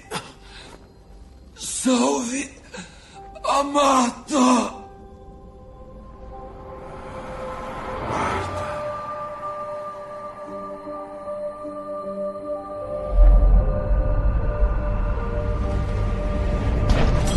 Então quer dizer, você tem esse, esse- você tem esse Batman que leva em consideração a briga, da- a, a luta do Superman que destrói Metrópolis e, e destrói amigos dele, que ele fica super chateado. Ele não leva em consideração tudo que o Superman já fez pra salvar a humanidade, todas as vidas que ele já salvou. Eles bate... uma vez que o Super-Homem chega pra lutar com ele, o Super-Homem tenta conversar. Não existe conversa, é só briga, porrada, porrada, porrada. Na hora que ele vai matar o Superman, aí, aí sim, por causa de uma palavra, Uma palavra que não é qualquer palavra, né, Rogério? Você- a, a gente sabe, você que conhece os quadrinhos, sabe que o maior trauma da vida do Batman é a morte dos pais dele. eu sei. E e uma coisa que foi preparada no, no filme do começo. A última palavra da morte do Thomas Wayne, qual foi? Marta. É, toda essa, essa parada da, dele viver com essa sombra do assassinato do- dos, dos pais dele. E aí, quando a, a Lois di- diz assim. Ele, quando ele pergunta o que, o que, que é que você quer dizer com isso? Ela fala assim: não, é a mãe dele. E aí ele percebe, cara, esse, esse alienígena que eu tô lutando aqui, que eu quero matar, ele tem uma mãe. Você pode não gostar. Eu, eu, eu entendo quem não gosta da. Eu, do, eu não gosto, tá? Eu não gosto. Eu, eu entendo que pode ser um motivo é, pequeno para algumas pessoas. Caraca, como é que você soluciona a briga deles dois é, com isso?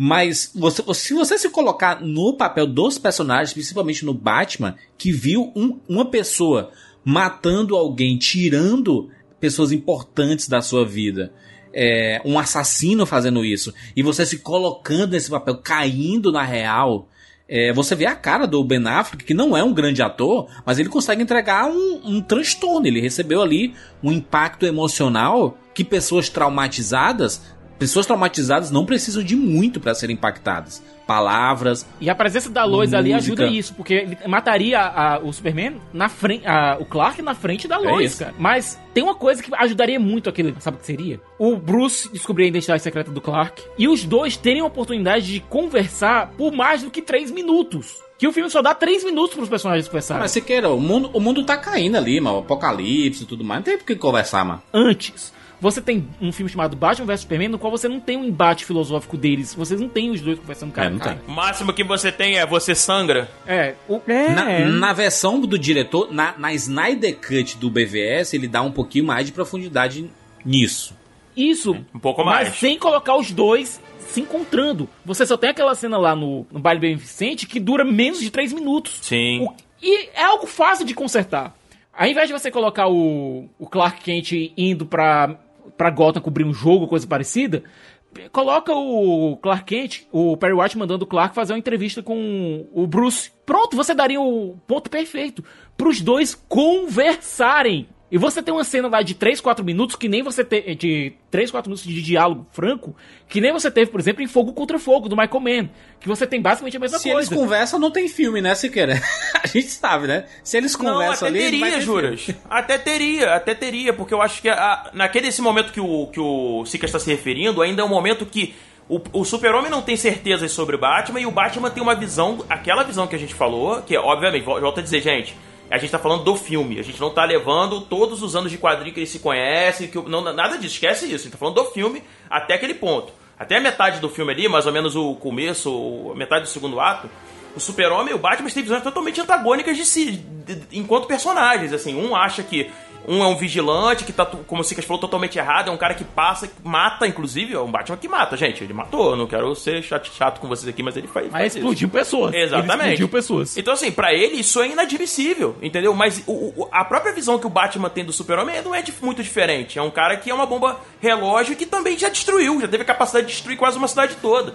Então, assim, até esse momento, se tivesse uma conversa mais franca, onde cada um colocasse as suas filosofias e aquilo que eles, que eles entendem como visão de mundo, seria interessante. Eu não acho ruim. Mas do jeito que o Batman é apresentado, naquela delegacia e tudo mais, mostra que o Batman não tá muito afim de conversar, né? E aí. Não, pronto, eu aí- sei, por isso que essa conversa É, tinha que ser entre é. Clark Kent. Essa conversa tinha que ser entre Clark Kent e Bruce Wayne. E não aquele, ne- aquele negócio com.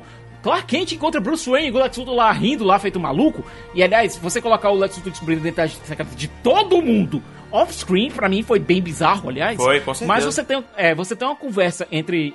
Você tem o trabalho do Clark como jornalista, você tem o Bruce Wayne como uma figura pública, você teria o. E, honestamente, eu não sei como o Perry White não demitiu o Clark, porque ele, o Perry White deu duas matérias pra ele fazer, o Clark não fez nenhuma, aliás. Se você desse pro o Perry White colocando pro, pro Clark fazer uma- um perfil sobre o Bruce Wayne, e os dois tendo tempo pra conversar e exporem suas visões de mundo, até mesmo sobre as suas próprias máscaras, e essa- essas máscaras caindo um pouquinho, e os dois tendo a oportunidade de saber quem um é o outro, e a gente vê os dois descobrindo as identidades secretas uns do, um do outro, seria algo interessante. Tra- traria conflito pro filme. Faria com que aquela briga tivesse impacto dramático dentro do filme. E faria, inclusive, aliás, aquela fala depois do Batman, quando ele salva Marta, e ele diz, eu sou um amigo do seu filho, ter alguma justificativa. É verdade. Mas é a forma de sentido, né? confortá-la também, né? Que era assim, quem, quem é esse aleatório mascarado que apareceu aqui? Imagina o seguinte, se Bruce e Clark começam a conversar e tal nesse, nesse perfil, a gente sabe que esses perfis podem durar um bom tempo, às vezes é uma matéria de uma semana e tal. O, o Clark até mesmo, ah, entre aspas, morando um pouco na mansão, Wayne, na mansão Wayne, conhecendo sobre o Bruce, sabendo da- dos traumas dele. E depois você ter a briga, o confronto entre eles, teria realmente algum impacto. O, o, Bruce descobrindo que o Clark foi adotado, descobrindo que ele perdeu o pai por conta de um furacão, que os dois têm essa uma perda em comum. Sobre a mãe do, do Clark. Esse filme não é muito sobre amizade, não, né? Porque tu tá vislumbrando uma coisa que não, não, não cabia nesse filme, né? Mas é porque vocês querem que uma palavra que é, para mim já também isso já não funciona, já acho um problema sério do, do roteiro também, que acho que podia ser resolvido de outra forma, porque se você tivesse sendo, morrendo e você quisesse que salvasse sua mãe, você ia falar, salva minha mãe. Exato. Você não ia falar eu, Marta. Esse é o ponto que Né? me incomoda profundamente, Rogério. Quem é Marta? Imagina se eu chegar pro Jurandir e falar, aí- Jurandir, salva Sueli. É, quem é quem é? Sueli, caralho? Que isso? É, agora, se você coloca, se você coloca o Bruce perguntando, depois, salve minha mãe, você tem a luz chegando e tal, aí o Bruce pergunta, qual é o nome da sua mãe? Ele diz, Marta. Pô, faz. mu- Faria até mais Não, sentido. não, aí é muito novela. A novela mexicana bonita. Não, não, não, ser- não seria novela. Aí Não seria congela, aí novela. congela a tela assim, ó. Tan, tan, tan. Não, não, não seria, não seria novela. O Bruce receberia o impacto, ele diria, é um nome muito bonito.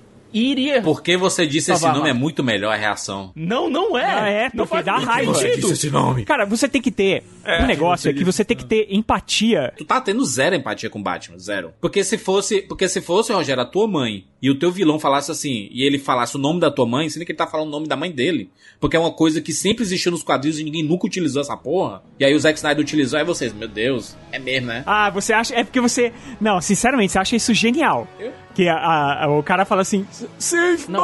Há uma coincidência disso existir, né? Ele- e você ter o Batman salvando de fato a Marta, seria como se estivesse realmente salvando a própria mãe. Exato. Seria como se ele estivesse salvando a própria alma. É, um- é uma das melhores lutas dos filmes de super-heróis, essa, é ele salvando a, a Marta. A ideia é muito boa, a luta é espetacular. Só que a ideia não é aproveitada do ponto de vista dramático, do ponto de vista do roteiro, de uma maneira Como não, razoável. macho? Ele sabe que, ó, dizendo, se você chegar mais próximo aqui, eu, eu vou matá-la. Ele fala, eu sei que você é psicopata mesmo. Aí ele pula e salva a Marta. Sabe nada, mano. Não, repito, a luta foi bem utilizada. A luta é muito boa. A ideia dramática não é bem utilizada. Aquilo ali, eu tô dizendo, você pega um Tu roteiro- queria uma cena dessa do Superman e o, tu fica puto porque é do Batman. Gente, não, não é, não é isso. Você tem dois roteiristas ali, que é o Chris Terrio e o David S. Goyer. Vamos pegar aqui o que o Chris Terrio fez. Ele fez Argo, que eu gosto de Argo, mas depois disso só fez merda. O David Goyer é um cara que também só conseguiu trabalhar bem do lado do Jeff Jones nos quadrinhos. E só conseguiu fazer entregar os filmes do Batman, porque ele tá- tinha o Nolan do lado. Nossa, o, o, o Sika, o Sika se deu, deu uma revoltada agora aí, hein, cara? Com o negócio do. Não, sabe, sabe o que, que eu fico pensando? É que ah, esses dois lá, assim. Pô, como é que é o nome da mãe do super-homem mesmo? É Marta. Como é que é? Não, é Marta! Vamos criar uma cena pra colocar essa grande coincidência que a gente descobriu aqui. Cara, é porque a cena não faz sentido. E, e é o que eu tava dizendo. Se você vai botar dois heróis pra brigar, se, se tivesse. Se fosse um filme assim. Superman versus Lex Luthor. Se fosse Batman versus Coringa, é uma coisa. Você tem que torcer por um, você tem que ter empatia por um. No caso, são dois super-heróis, talvez os dois maiores. Talvez não. Os dois maiores super-heróis de, de todos, os tempos. São os dois grandes fugidados. Você tem que ter empatia pela briga dos dois. Você tem que ter, você tem que estar do lado dos dois. Aqui você não tem que estar do lado dos dois, porque você sabe que o Super-Homem tá certo e o Batman tá errado. Então, Mas porque a gente conhece a história macro, né, Rogério? É, é difícil isso. eu sei, Jurandir, mas, mas eu como espectador, eu quero estar nessa briga e eu quero estar torcendo. Puta merda, esses dois tal. Não, você tá nessa briga vendo o Superman certo. É o paradoxo do Shadow of the Colossus do jogo. Juro, vou te dar um exemplo que você vai adorar. Troia. Gosto. Qu- Quando você tem a luta do Aquiles contra o Heitor, você gosta dos dois personagens. Gosta, sim. Mas você tá puto com o Heitor por ter matado o sobrinho do, do, do Aquiles, né? É, mas, mas ele não sabia, ele não sabia que era, né? Ele não sabia que era o, o- sobrinho, e inclusive quando ele vê, ele fica assustado, porque ele achou que tivesse matado o próprio Aquiles, né? Mas eu, eu entendi o ponto de vista do, do Sikas, é importante. Mas eu, eu fico me perguntando aqui, assim, é, é porque é difícil também, eu fico, pelo menos eu tô tentando aqui de alguma forma, é, fazer a gente ter, porque a gente já sabe que no final das contas, assim, eles Cara, ambos tão, têm os seus motivos. Talvez o Super-Homem estivesse mais certo, talvez o Batman mais certo, mas enfim. É, é diferente, talvez, do Guerra Civil. Eu tenho que voltar pro Guerra Civil, porque num primeiro momento eu falei, cara, o Capitão América tá certo. Assim, se fosse ele, eu estaria lá Não, no é, Capitão América. é bom comparar, né? E é bom comparar os dois, porque os dois saíram no mesmo ano, né? 2016, né? O Homem de Ferro agora tem motivo. Ele, ele tá certo em ir pra cima do, do Soldado Invernal e comprar uma briga com o Capitão América, entendeu? Então, assim, fica claro pra mim o peso que a Marvel conseguiu achar que talvez a, Talvez não, né? No caso, pra esse filme, eles não conseguiram. É um embate é, significativo? É, muito, né? A gente sabe disso. Eles trouxeram vários elementos dos quadrinhos, eles tentaram recriar ah, o Cavaleiro das Trevas ali naquele momento que o Super-Homem luta com, com o Batman, enfim. Mas é uma luta que ela, ela perde muito do seu peso, né? Eu- eu acho que tudo que vocês falaram faz muito sentido e ao mesmo tempo eu fico imaginando como seria pro Snyder dar esse peso pra essa luta. Ele deveria, ele deveria ter uma narrativa mais extensa, deveria ter tido um trabalho realmente pra chegar no ponto, e aí eu concordo com o Júlio quando ele fala, cara, mas peraí, você tem três filmes do Homem de Ferro, dois filmes do Capitão América, mas não sei quantos filmes, você tem embate entre eles até, do primeiro Vingadores, o Capitão América Foi fala né? realmente isso pro, pro Homem de construído, Ferro. né? Então, Exato, você tem uma construção que mesmo a gente sabendo que a gente torce pros dois e sabe que os dois são super-heróis, e que no final das contas a gente sabe que a briga deles é ruim e a gente vai acabar torcendo mais pra um mais pro outro, ela, ela tem um, ela é mais bem fundamentada. O do, o do Super-Homem versus Batman, eu acho que ele precisaria de mais alguns filmes pra poder criar essa noção, entendeu? Criar essa, essa, essa situação que leva eles a esse extremo, entendeu? De realmente lutarem um contra o outro. É, não, É, não, foi, não essa- foi por escolha do Zack Snyder, né? Porque ele queria fazer um universo maior e ele, e ele trabalhar em cima desses personagens e tudo mais. E ele, ele, ele acabou sendo acelerado, ele teve que ser acelerado. Tanto que o Liga da Justiça ele sai muito rápido, né? E esse é um filme de duas partes, depois se transformaram em uma.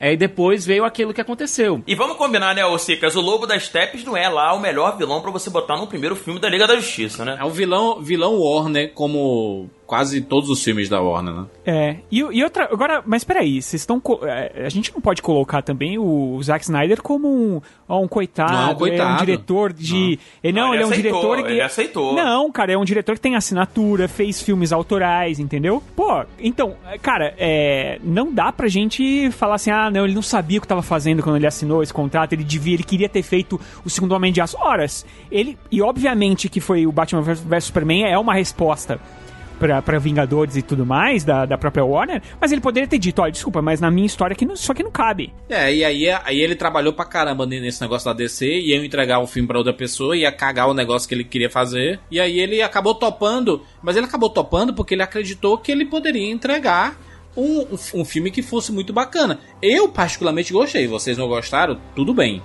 É, mas o que aconteceu no Liga da Justiça, né, que é a, a, a motivação disso tudo, é, é que foi tirado. Ele, ele filmou, ele disse que tem quatro horas de filmagem é, do, do filme que ele acredita, inclusive com o Darkseid, é, inclusive com mais coisas do Cyborg, do Flash. Tem um monte de coisa que no. Não, eu tô, eu tô bem curioso, Juras. Eu tô bastante curioso pra ver essa, a, a visão dele do que seria essa Liga da Justiça. é, por, por vários motivos, tá? Porque eu acho que de fato, assim, ele. ele se ele tivesse tido mais tempo, e aí eu vou, eu vou, eu vou fazer um pouco do advogado do, do Snyder aqui, Rogério, você me desculpa, tá? Mas eu acho que se ele, tivesse, se ele tivesse tido um pouco mais de tempo e talvez essa liberdade de construir uma narrativa que possibilitasse o clímax dessa narrativa ser o Liga da Justiça, assim como a Marvel fez pra poder chegar em Vingadores, e aí a Marvel tem as suas razões, principalmente porque tinha personagens menos conhecidos, precisava realmente criar isso, precisava criar esse encantamento do público com essa narrativa que me vira meio que um seriado pra terminar num para ir num grande clímax e assim por diante. Aí é a decisão da Marvel com relação a isso.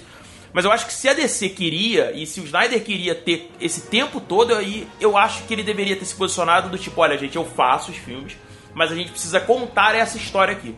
E essa história para ser contada, eu preciso disso, disso, disso, disso, disso, desses momentos. Tenho certeza que ele foi extremamente pressionado para não. A gente precisa que o produto saia logo, porque a gente tem um Vingadores aí que deu muito dinheiro e a gente tem certeza que o Liga da Justiça vai dar o dobro. Ele coloca o Flash no sonho do Batman lá no BVS. Ele, ele, tava, ele tava fazendo as coisas. Só que ele não conseguiu entregar nada, porque tiraram o filme dele. E olha, eu vou dizer que é uma coisa. É, esse negócio de viagem no tempo funcionou em Vingadores, certo? Mas quando você colocou isso no Liga da Justiça e apareceu do nada em BVS, é, primeiro, você não teve nenhuma preparação para aquilo acontecer dentro daquele mundo. É, o Flash aparecer do nada pareceu algo bizarro. Mas não deram tempo pra ele explicar, mano. Existiu precedente dos quadrinhos? Existiu. Na primeira crise nas Infinitas Terras, Batman tá fazendo lá o dele e tal, e aparece o Barry Allen na frente dele do nada dizendo que vai acontecer algo no meio de um portal e depois some, dizendo que como quase como um arauto da crise. Beleza, funciona. Agora, dentro da estrutura do Liga da Justiça, se você queria colocar o Superman como entre aspas vilão, você tem a morte do Superman, depois ele sendo ressuscitado pelo Darkseid, usado como arma e a Lois Lane sendo usada para trazer ele de volta, você podia fazer isso sem a estrutura do da viagem no tempo daria para funcionar, daria para isso acontecer de maneira bem mais simples, de maneira bem mais direta, é, de maneira que não precisava desse arrudeio todo. Porque se você pegar o, todo aquele pesadelo do, do Nightmare lá do Batman, é basicamente um exercício de estilo. Você não tem nada que acrescente nada. Ele ia colocar no Liga da Justiça, assim, tu tá sendo muito injusto com o Zack Snyder, caralho. Pelo amor de Deus, mano. Porque se os, os filmes da Marvel plantam uma porrada de coisa que só vão desenvolver depois de 300 filmes, aí o, a DC não pode fazer isso. Eu tô colocando isso dentro do contexto do BVS. Dentro do contexto do BVS, é algo que não acrescenta nada pra narrativa do filme. Parece apenas um sonho meio maluco do Batman que acontece do nada é algo bizarro, é algo esquisito, é algo que inclusive foge do próprio estilo do filme. Quando você tem um, um gancho que você coloca dentro do filme e você, você parece que ele dissoa da narrativa do resto da história, aquilo não é uma história de qualidade. Aquilo não é uma narrativa de qualidade, não é storytelling de qualidade. Ele pode plantar uma parada para colher no futuro, que a, a, ideia dele foi essa. Mas você não acha, aqui é só um, só um pitaco, tá? Você não acha que se o vilão, se o vilão final de BVS, em vez do Apocalipse, fosse o Metalo, se ele conseguisse ali naquela cena reunir os três, aí visse que realmente o Lex era uma grande ameaça, porque ele descobriu uma, uma forma de, de rivalizar com o Super-Homem, e aí poderia ter um final mostrando de repente a chegada do Apocalipse, porque ele viu, de alguma forma, enfim, linkar isso com o Apocalipse chegando na Terra. E Liga da Justiça tivesse o Apocalipse como grande vilão, para no final ter a morte do Super-Homem que aí eu acho que a gente teria uma narrativa talvez um pouco mais estruturada, e a gente contaria a morte do super-homem, no final das contas, né? Nesses três filmes, a gente levaria de, do primeiro, do Man of Steel, até a morte dele, a concepção até a morte. É, eu, eu acho, acho eu, que o Zack Snyder teria pelo menos um arco dramático mais interessante, tá?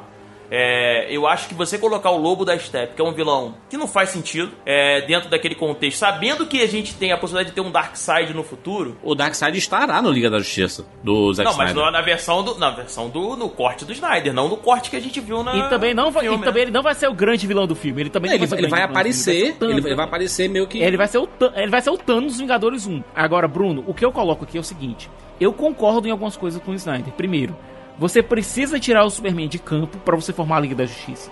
Porque você dá um motivo pro Batman formar a Liga da Justiça. A Terra perdeu o seu maior defensor e ele tá e ele tem que compensar isso de alguma maneira até por conta da culpa que ele sente. Superman é muito forte, eu né, acho mano? Isso... É muito roubado assim. Não, eu acho isso razoável. Eu acho isso inclusive até até uma forma de você realmente criar essa equipe de uma forma que faça sentido. O Batman tenha o conhecimento de que existem esses super-humanos por aí e ele quer reunir esses super-humanos para suprir a falta do Superman. Faz sentido. Tem um diálogo que eu não sei se foi escrito pelo Joss Whedon ou se foi escrito pelo Zack Snyder, que a gente viu isso é, nos trailers do Liga da Justiça. Que é quando o Lobo da Steppe tá falando possivelmente pro Darkseid que esse agora é um mundo sem defesas, porque ele não tem um lanterna verde e também não tem mais o Kryptoniano para impedir os planos dele. Eu acho que faz sentido o Darkseid ter tido alguma participação na morte do Superman, mesmo que mínima, mesmo só colocando o, tabuleiro em jogo, para que ele possa invadir a Terra de maneira mais tranquila. Eu acho que isso faz sentido. Eu acho que isso faria com que a história ficasse mais amarrada. Você colocar realmente o Darkseid como sendo o cara que tá mexendo as coisas por debaixo dos panos, desde Lex Luthor, passando pela. Como, como quer que você mate o Superman, com o Apocalipse, ou com o Metal, ou com o que seja certo? Que isso seria realmente uma, um vilão ferramenta, não seria o um vilão intelectual. Faz sentido do ponto de vista narrativo. Se você tem uma ameaça como o Superman, que você quer tirar do seu caminho ou você quer trazer pro seu lado, você precisa, e você quer invadir esse mundo, você precisa dar um jeito nessa ameaça. O que é que tu acha, Siqueira, que vai estar no, no Liga da Justiça, que não esteve no, na versão que foi pros cinemas? Se a gente pegar o que a gente já tem de informação, certo? Hum. A gente tem cenas com o Cyborg mostrando mais sobre o acidente dele, inclusive ele antes do acidente. A gente tem cenas do Barry com a Iris Essas Allen. cenas, inclusive, estavam em trailers, né? Que a gente viu alguns vídeos e acabou não, não, indo pro cinema. Isso. A gente vai ver mais o dia a dia do Barry, por exemplo, encontrando a Iris West, ainda não é Allen, é, o casamento tá muito longe. Ele encontrando a Iris desse universo e tal. A gente vai ter é, aparições de outros heróis da DC, ou então de. Eles, antes mesmo deles se tornarem heróis, como por exemplo o Ryan Choi, que é o segundo Electron, ou o terceiro Electron, dependendo do ponto de vista, é, que vai estar nesse corte como um cientista ainda, não como ainda como Electron, mas já colocando com o personagem podendo aparecer em futuros filmes. Tu acha que o Lanterna Verde vai, é, ter, você... vai ter algum destaque? A gente deve ter um Lanterna Verde. A gente já teve um Lanterna Verde lá naquela luta. É, aquele Lanterna Verde alienígena que apareceu para ajudar na luta, sim, sim, luta sim, contra as forças de Apocalipse. Mas a gente deve ter um Lanterna Verde um pouco mais desenvolvido, mas eu não acho que seja o Hal Jordan, nem Guy Gardner, nem Kylo Ren, nenhum dos Lanternas Verdes. Nem o John Stewart? Tradicionais. Nem o John Stewart. É, deve ser alguma Lanterna alienígena. Talvez seja até uma aparição do Abin Pode ser, pode ser. O primeiro Lanterna Verde do setor 2814, antes do Hal Jordan.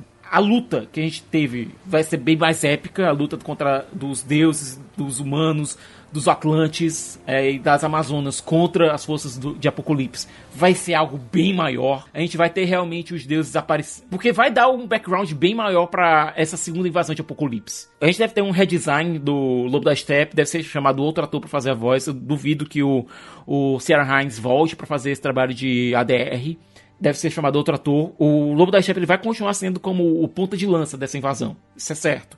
Mas eu acho que quem vai ressuscitar o Superman vai ser ele, talvez contra uma arma contra os membros da Liga da Justiça. Então isso justifica o Superman usar o uniforme preto, né? É, ele tá com visual diferente, né? Justificaria, justificaria. A gente teve um arco no Superman Animated Series, que é a série lá do Bruce Timm e lá dos anos 90. O último arco da série foi justamente o, o Darkseid fazendo uma lavagem cerebral no Superman e utilizando ele como uma arma para invadir a Terra, certo? E depois o Superman tendo que lutar para conseguir recuperar a confiança do povo. Até no desenho da Liga da Justiça, essa trama continuou depois. Eu acho que a gente vai ter uma coisa parecida. Inclusive, quando o Superman ficou, teve a lavagem cerebral do Darkseid, ele estava usando o uniforme preto. Ele começou a usar um uniforme preto. Então a gente deve ter algo parecido com isso. E o Batman deve utilizar a luz justamente para dar o snap no Superman, que é algo que faz muito mais sentido é, você tem a tecnologia do, de Apocalipse revivendo o Superman, é, ele sendo utilizado como um peão do Darkseid ou do Lobo da Steppe. A Liga tendo aquela luta contra ele faria mais sentido do que o Superman acordar de, de cabeça virada e querer bater em todo mundo. E o Batman utilizando a luz pra ser a chave para tirar o Superman desse transe, dessa, desse momento específico. E liderando a Liga da Justiça no assalto final, na luta final contra o, as forças de Apocalipse. Eu acho que a gente só vai ter o Darkseid aparecendo, eu acho que nos últimos 5 minutos do filme. Comprovando a, a, a, premonição anterior do próprio Lex Luthor, do próprio Batman e tudo mais? No Liga da Justiça 2, aconteceria a invasão da a invasão de Apocalipse, a Liga perderia, certo? Aconteceria aquele mundo é, mas eu acho que esses planos foram mudados. É, eu acho que é fácil de você corrigir esses planos colocando como. É, colocando Barry no meio desse filme, voltando no tempo para avisar o Batman que a Lois era a chave, para que o Batman tenha a ideia de trazer a Lois é, para aquele momento da briga, para libertar o Clark. Você conseguiria justificar de algum modo, meio meia boca, mas conseguiria. Você conseguiria justificar a presença da daquela cena no BVS, você amarraria aquilo ali de uma vez, certo? E conseguiria contar essa história num filme só. Vocês acham que a Warner vai deixar ele fazer o filme que ele quiser, mesmo? Colocar, por exemplo, deixar o final aberto, esse tipo de coisa que faria com que essa galera que pediu o filme peça também uma continuação? Você acha, vocês acham que ele, ele vai ter essa moral toda vai. aí de fazer eu, exatamente o filme que eu quiser? Eu acho que vai. Eu acho que, de alguma forma, a história vai ser fechada. Tem ferramentas para conseguir fechar esse loop. É, é uma possibilidade, gente. Não sei, não sei se a Warner vai, vai é, é, é, dessa vez falar para ele, cara, não, não, você não vai fazer. Não, acho que agora, cara, é a versão dele, é o cut dele, acho que. Mas eu acho que o Zack Snyder, ele, se ele, ele tem ferramentas para conseguir fechar o loop e contar a história do jeito que ele quer e fechar. Eu quero ver aquela cena, mano, do Alfred, que ele tá, tipo, consertando o carro, bebendo uísque lá, e aí aparece a, a capa do Superman balançando assim, aí ele, aí ele fala uma frase, né? Coisa assim. Bom, é, no, os extras do, do Blu-ray tem essa cena, certo? Do jeito que o Zack Snyder filmou. Essa cena tá presente lá. Essa cena vai ser reincorporada ao filme. Eu acho que vai acontecer justamente isso. O Superman vai se libertar do transe. A Lois deve levar ele pra fazenda. Tem, te, a gente teve nos trailers uma versão filmada pelo Zack Snyder daquela cena, que é bem diferente da que foi pro cinema, aliás. Dá para notar na fotografia e em tudo, especialmente na porcaria do bigode. Tu, tu acha que a, aquela cena do, da referência a Chernobyl vai ser vermelha mesmo? Porque mudaram a cor, né? No, na versão do. Mudaram do a cor. E, e, outra coisa, Juras, é, quando perguntaram pro, pro Snyder sobre aquela família lá, eles. Que família? Primeiro porque ele falou, né? Que ele nunca assistiu esse Liga da Justiça que foi pro cinema, né? É, então isso. Cara, eu, eu também não teria assistido. Você ter tira, você tirar. Macho, o que a Warner fez com ele foi muita sacanagem. Você, você não teria assistido? Não teria assistido, porque foi tirado de mim uma, uma parada que, eu, que ele se, tinha se dedicado há mu- muito tempo e colocou na mão de outra pessoa e, e- e mudou o sentido do, do que ele É. estava fazendo. Eu não teria visto. Pensa- pensando aqui, eu não sei se eu, se eu assistiria também, não. Assim, sendo bem honesto, não sei. Tô com- Eu não, eu não teria assistido. Eu não teria assistido, traria muita lembrança ruim. Mas olha, pelo que a gente ouviu, é, a- toda a questão do Snyder Cut, ela começou de fato, de fato, em novembro. Zack e a Débora receberam a ligação, né? Perguntando se eles. Se era alguma coisa que eles teriam interesse, certo? A Warner recebeu durante todo esse tempo esse feedback dos fãs querendo esse Snyder Cut e tal. E em novembro, ele recebeu a ligação dizendo: Olha, vocês querem fazer isso? É alguma coisa que vocês teriam interesse em fazer? Porque o Snyder já tinha terminado de filmar o, o Army of the Dead dele, que é o próximo filme Sim, dele, que é pra de Netflix. zumbi. Assim, mas já tinha terminado, ele tava na, na pós-produção. E ele recebeu essa ligação. Isso em novembro. A reunião, de fato, aconteceu em fevereiro, certo? Antes da pandemia. Foram uma cacetada de executivos do HBO Max, da Warner e da DC. Da DC quem foi foi o Jim Lee, que é o atual publisher deles. Que é o atual diretor da DC. E o Zack Snyder preparou lá uma montagem lá pra galera, né? Com o material que ele tinha. Foi dito, olha, que a gente pode te dar o seguinte. Você vai ter 30 milhões pra finalizar o filme. Você não vai poder fazer cenas novas, não vai poder fazer filmagem, mas você vai ter 30 milhões para trabalhar em pós-produção e em ADR, que é a dublagem. O- você pegar as, as vozes dos atores e tal. E os atores, todos já estão prontos para fazer esse trabalho. Todo mundo já se prontificou para fazer isso. Ben Affleck já fez um vídeo junto do Kevin Smith, inclusive, dizendo que tá empolgadaço para fazer isso.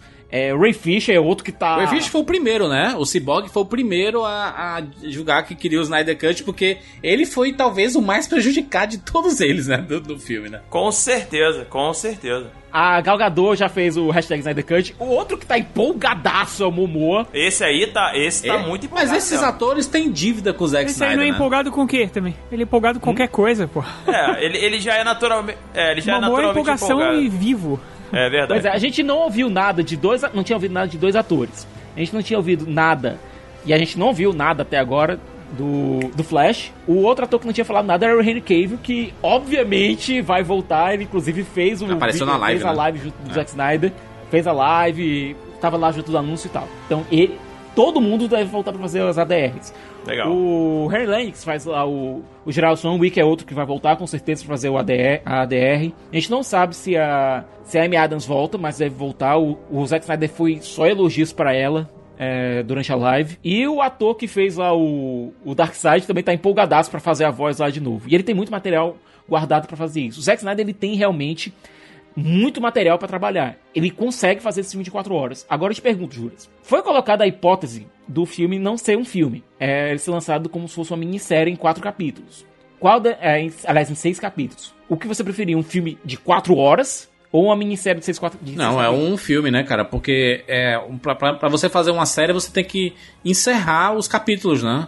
Você tem que fazer Não, encerramentos. e ele disse que teria, ele teria, ele teria como fazer os cliffhangers. Ele teria como fazer os cliffhangers. Agora, qual seria o formato melhor? Você assistir um capítulo por semana no HBO Max, coisa que eu acho que pro, pro serviço do HBO Max seria melhor. Com certeza. Não tenho nem dúvida sobre isso. É. Com certeza ia botar um capítulo, por- assim, em termos de negócio, em termos de grana, um capítulo por É, semana. que eles teriam, sei lá, a minissérie da Liga da Justiça, né? Mas eu ainda Pô, acho. quem tem isso? Ainda acho Em live action poderia- com atores de nível Hollywood? Ninguém. É. Não, e poderia ser não muito grosseira de tratar o filme do Josh Whedon, né? Josh Whedon, Sim, porque aí sim. seria o Josh Whedon seria o filme e o, o Zack Snyder a série, entendeu? É. Apesar da gente saber que seria a mesma coisa, mas acho que seria uma saída Seria menos... elegante. Seria elegante. Isso, Rogério. exatamente, seria uma saída mais elegante. Existe precedente, existe precedente. É, Aqui no Brasil tem precedente direto. Sai filme do Não, Tim aqui- Maia, série do Tim Maia. Filme do Isso. Alta Compadecida, série da Alta Compadecida. E nos Estados Unidos tem precedente. O Quentin Tarantino ele pegou os Oito Odiados, fez a versão estendida e transformou numa minissérie pra Netflix. Ou que eu não seja, preciso ver. existe precedente. Eu, eu, eu, eu quero ver o filme completo, do começo ao fim. Porém, eu entendo que quatro horas é um exagero, né? Pra um negócio.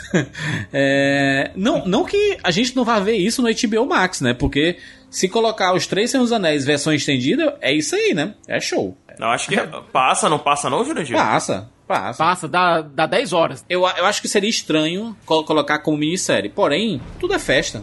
Se puder ele, tra- É, ele transformar não 4 tinha. horas em 5, seria melhor ainda, inclusive. É, no- no- até outro dia atrás nem tinha pra fazer o Snyder Cut, agora que tem, cara, deixa o cara fazer o que Não ele tinha, quiser, não, pô. não- não- não tinha uma ideia, Cicra, de que ele, ele tem de filmagem, acho que eram 6, 7 horas de Liga da Justiça, não? Uma parada dessa, assim? que- Não, é todo filme, todo filme quando você faz um negócio, uma produção dessas, você tem realmente um corte bruto muito longo, muito longo mesmo. Então, material bruto pra fazer um filme de uma- um material editado de 4 horas, ele Não, tem. ele, ele disse que o corte dele tem 4 horas. Ô, Cicas, o Liga da Justiça, do jeito que tá hoje, o filme do Joss Whedon, ele tem quanto Tem tempo duas horas fechadinho. Duas horas Duas horas fechado, né? fechado. Cravado. Ele tá falando que ele, tem, que ele vai botar mais duas horas em cima de um filme de duas horas. A questão é a seguinte, segundo o, o Zack Snyder, ele não viu o filme, certo? Mas Certo. ele colocou que do que foi pro filme, do que foi lá para o do Joss Whedon, ele filmou talvez um quarto daquilo ali. Talvez no máximo metade. Caraca, a gente vai ver um filme novo, Mi. Que beleza. É um filme novo, então, demais, praticamente. É um filme É um novo. filme, é um filme basicamente, é basicamente um filme Ah, novo. que É, delícia. É, um é, filme não, novo. é, não é ele jogar duas horas em cima do, do filme que já existe, ele fazer um filme novo, praticamente. É. Você faz um filme duas vezes. Você faz um filme duas vezes. Quando você filma e quando você monta. Na montagem, você constrói um filme completo. Você pode construir um filme completamente novo. Perfeito, perfeito. Mas o que eu tô falando é o seguinte, ele vai, ele vai, ele vai tirar o que o Joss Whedon colocou e vai deixar o material dele, certo?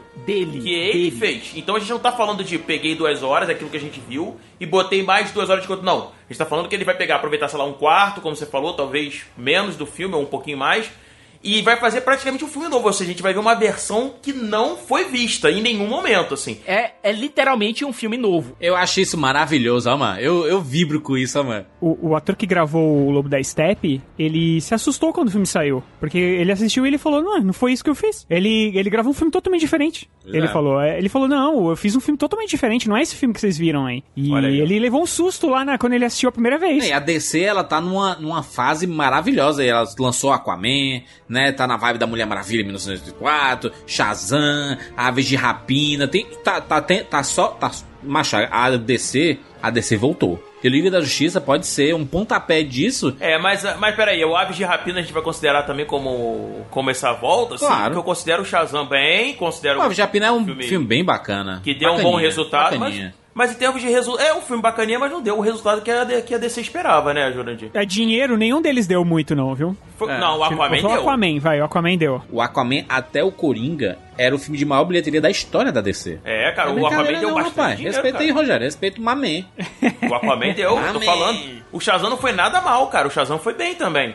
Então, assim, em termos de grana, de retorno financeiro... Custou pouco ele, então. Olha, olha que fase É, maravilhosa. ele custou e o filme, e o filme, é- e o filme é legal, né? O filme tem uma vibe muito boa. assim. Bruno, vem comigo aqui, olha, olha, olha, olha a ideia, ó. Sai o Mulher Maravilha agora, né? 1984.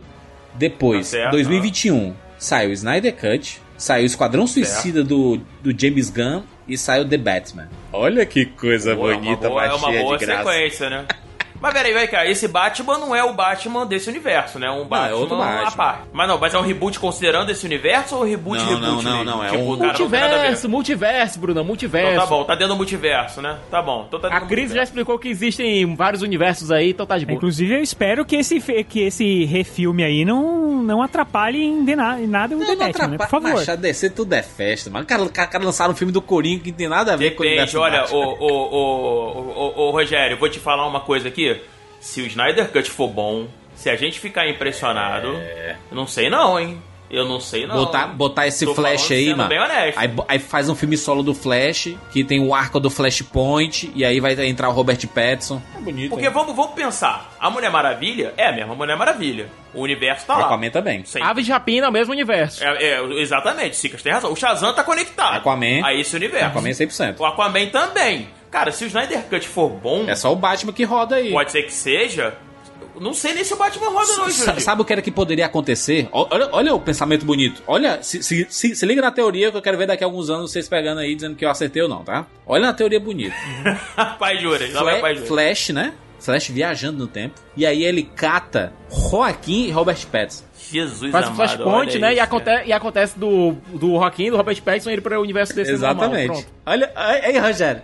Me abraça, Meu Rogério. Deus do céu. Quem escreveu isso aí? Chris? Não, Quem- peraí, ô, ô Rogério, isso tem o que o, o falou, por incrível que Tem fundamento nos quadrinhos. Tem fundamento, Macho. porque a gente viu uma coisa bem parecida agora no, no universo do Arrowverse aí. Eu sou pautado na verdade, fundamentado na razão. Eles conseguiram amarrar Smallville, conseguiram amarrar o Brandon Ruff lá como super-homem, conseguiram amarrar todo mundo, cara.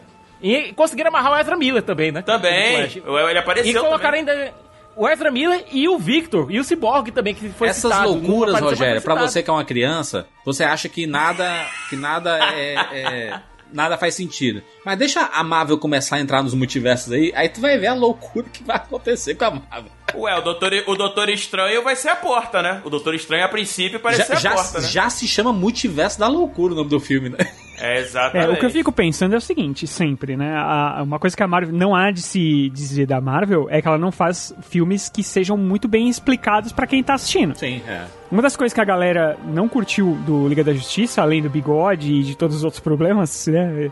É que essa história de caixa materna, what the fuck caixa materna, entendeu? E é uma coisa muito de quadrinhos que pro Siqueira é terça-feira, Eu entendeu? acho que o filme. Eu não sei, eu o não li, eu não sei, do entendeu? Joss Whedon não explica, mas o Snyder vai, vai explicar. Não, e eu vou dizer que uma coisa, realmente não foi explicado no filme, não é culpa sua, Rogério, não é culpa Não foi, sua. não foi explicado. Não foi explicado direito no filme que diabos era um caixa materna. Na verdade, no filme, ela nem faz o que ela deveria fazer, inclusive, né? Os quadrinhos é. explicam uma, é uma outra situação, mas enfim. Então é aquela coisa, te- a gente tem que esperar pra ver o que o Snyder vai fazer realmente com as caixas maternas, pra ver qual é realmente a função delas dentro da história, porque dentro do filme, honestamente, não fez sentido nenhum. Mas aí, tudo bem, meu povo. Aí a gente, beleza, o Snyder Cut faz um, um- um mega sucesso, aí a gente tem a versão do Esquadrão Suicida também, o corte do diretor. E é isso. Porque, olha, o David Ayer, ele tá, ele tá surtado no Twitter. Jurandir, O David Ayer li- liberou uma foto do Coringa é, com a cara meio queimada assim e tudo, e ele, e, e ele, ele escreveu uma palavra, somente Dream. Aí o pessoal, caraca, release David Ayer, é, Ayer Cut. Não, o problema não foi esse, Juras. O problema é o seguinte: a Warner, ela tem uma dona, certo? Que é a AT&T. Os fãs pararam lá mandando mensagem, né? Release the Air Cut. Aí marcaram lá AT&T, marcaram a Warner, marcaram o David A e tal. O problema é que a conta da AT&T tá dando corda pra isso. mas tem que dar, Sica. Vai ter o Snyder agora, cara. Qual o problema de ter o do Esquadrão Suicida agora? Liberou a porteira, cara. O material do Esquadrão Suicida do David Ayer tá filmado. Inclusive, aí, o David Ayer já falou algumas coisas, inclusive que no corte dele, na versão dele, a Arlequina dá o pé na bunda do Coringa e fica com. O Smith. É, com o Deadshot, cara, com o Aí, bonito, gosto. Rogério, a gente, a gente, a gente tá, tá vivendo o What If, no mundo do What If. do IC. Eu quero o Josh Trank verse, por favor. É, o release Josh Trank é, Cut do Quarteto Ao Fantástico. invés daqueles bonecos de massa. Ao Ah, invés não, pelo amor de Deus. lá do. Ao invés dos bonecos de massa que a gente aparece no Esquadrão Suicida, ia ser para demônios. Eu vou te dizer, ó. A gente não assistiu ainda, né? O Snyder Cut. Quando sair, a gente vai fazer a Rapadura Cast e tudo mais. A gente, a gente vai, vai voltar a comentar sobre Acho, ele. acho justo, acho justo ser esse mesmo time, inclusive, pra gente ver se a gente acertar. Acho justo e a gente arrasta a, a Kat pra cá também, porque ela, né, defensora dessa, do, do Snyder Cut desde sempre. E, Olha aí. eu, eu, eu, eu digo mais, esse caso todo, essa situação inteira, ela pode ser muito benéfica pra, pra Hollywood, pros estúdios pararem de encher o saco dos diretores, mas deixarem os caras fazerem. Ou, É, ou contrata um Zé. Ruela É e, no, aí, e, no- é e- e faz o filme de produtor, ou se chama diretor autoral, por quê? O, o David Ayer, você pode não gostar, que ele, o cara fez o Bright, que é um filme bizarro, não sei o que e tudo, mas é o puta cara do diretor lá do Corações de Ferro, que é muito massa, do Marcados para Morrer, que é muito bom. O cara, ele tem um estilo, ele tem uma assinatura, e não deixaram ele fazer isso no Esquadrão Suicida. Zack Snyder é um, é um puta diretor, que tem uma assinatura, tem uma carreira maravilhosa. Eu amo o Zack Snyder, é um dos meus diretores favoritos.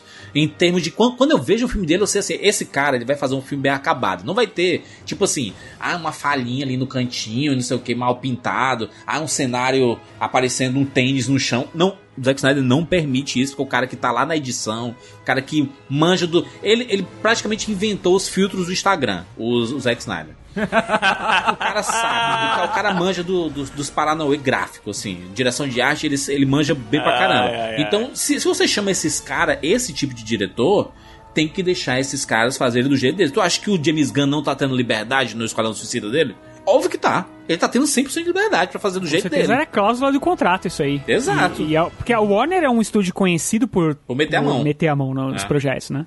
É, Mas verdade. com certeza no, no caso do James Gunn foi, ó, o filme é meu, eu faço o que eu quiser. Exato. E É. ponto final. Olha, lembra, lembra, lembra o que eu fiz lá com Guardiões? Então, ou vocês deixam ou vocês É. me mandam embora. Provavelmente a conversa foi essa. Se a Disney deixou ele fazer aquilo, né? Que Sim. se você for pensar, cara, se você for levar em conta, aquilo é impensável pra Disney. E olha o sucesso que foi isso. Mas eu cara. acho que a Warner, Sim, a sim, Warner sim. mudou, porque ela teve troca de presidente, te- teve troca de comando, teve troca de um monte de coisa. E aí permitiu, por exemplo, o Todd Phillips fazer o filme que ele quisesse. E ele entregou o Joker pra gente. Ô, Jurandir, agora eu, eu- eu fico aqui pensando, né? Como é que as coisas são muito loucas, né? A gente tem tudo isso acontecendo, a gente tem a possibilidade aí de ver um filme da Liga da Justiça totalmente novo, e talvez o filme que a gente esperava ver, talvez, não vou aqui poder dizer que é porque ainda não vi, mas tô aqui elucubrando sobre isso, e isso pode dar uma mudança significativa no universo da DC nos cinemas. isso, né? Porque de repente pode reacender todos esses projetos. Pode reacender o filme do que- Flash, finalmente, que tá aí, e sabe-se lá, não vai, não acontece tudo. Não, na verdade, o filme do Flash ia começar as filmagens esse ano. Vai começar. As filmagens estão programadas pra esse ano, mas ninguém sabe como. Siqueira, o príncipe da esperança. É. Quantas vezes, Siqueira, a gente ouviu que filmagens de Flash estão confirmadas, e aí, diretor confirmado, e aí demitido diretor. Três- já foi três É diretores já. A gente já, já ouviu isso É, muitas ninguém, quer pegar, ninguém quer pegar esse filme pelo, pelo braço pra fazer. Alguma coisa tem nesse Exato. filme. Alguma cabeça de burro enterrada, alguma coisa. A gente teve notícias agora essa semana que os- o contrato do Henry Cavill tá pra ser renovado, viu? Vai ser renovado. graças a Deus, mas, ó, gente, pelo amor de Deus, né? Só, só uma, uma pessoa que não tem um cérebro não vai entender que o cara, ele é o super-homem, cara. Acabou, não tem o que pensar, cara. Bota o Matthew Vaughn dirigindo Homem de Aço 2, que seria brilhante. Ou então Christopher McQuire. Ou então Christian Christopher McQuarrie, lá, McQuire, lá do Missão Impossível. Impossível também seria excelente.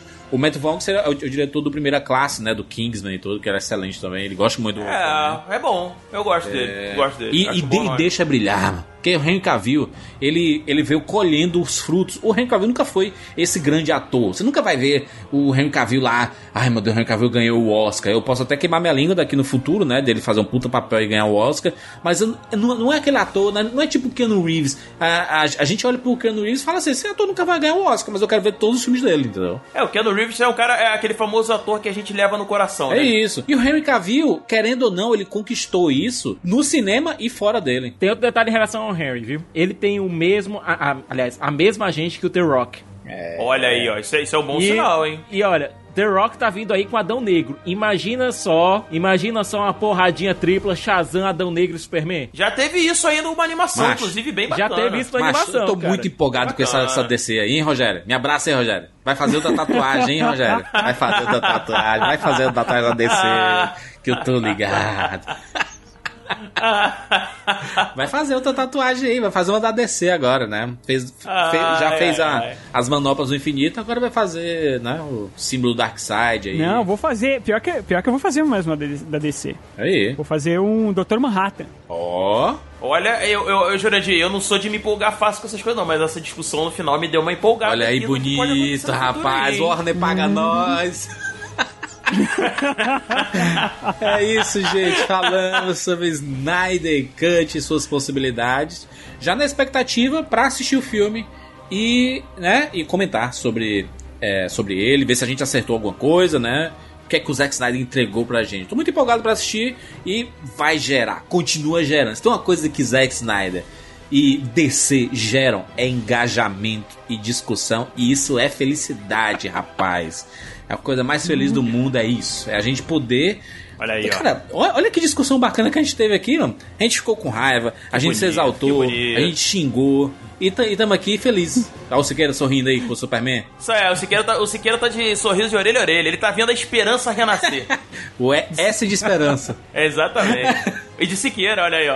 Olha aí, Siqueira. S de Siqueira, exatamente. Siqueira é por isso, Siqueira? Gosta de Superman? Do S de Siqueira? Olha aí, ó. Tem que voltar um pouquinho, um pouquinho mais do tempo pra saber. Abre o coração aí. Aliás, eu acho que eu já falei isso no Rapadura Cash algumas vezes. Muito bem, muito bem. Fechamos! Mas no Rapadura Cash, é isso. Você pode deixar seu comentário nas nossas redes sociais, lá no Twitter, lá no Instagram, principalmente no Twitter, é muito bacana para você discutir com a gente. Marca a gente lá no, no Twitter, nossos perfis pessoais. Arroba Júnior de Filho, arroba Thiago Siqueira F, arroba R Montanari. Eu não tenho mais, eu não tenho mais, Jurandir, eu tô fora. E o Bruno não tem mais, né, Bruno? O Bruno passou. Não. O Bruno passou. O meu Instagram, o meu, se quiser, vai no Instagram e pede lá. Arroba BRTotal5 é nóis. Desde o fim do canal 42, o Bruno tinha um Twitter que ele só postava uma tweetada por semana, que era assim, três pessoas visitaram meu tweet. É aquele negócio automático, sabe? É, isso É mesmo. é muito isso mesmo. bizarro, muito, mas enfim. Não, mas vai, no, Instagram, no Instagram eu boto umas coisinhas legais lá. Se quiser me seguir no Instagram, tamo, é nóis. BR Total 5. É isso aí, meu. BR Total seguir, 5, que é nick de, de CS, né? Um negócio estranho do caralho. Pô, mas eu jogava CS, cara. Eu gostava de CS. Tempo, tempo que eu não jogo, inclusive. Muito bem, é isso. Nos encontramos na próxima semana. Tchau.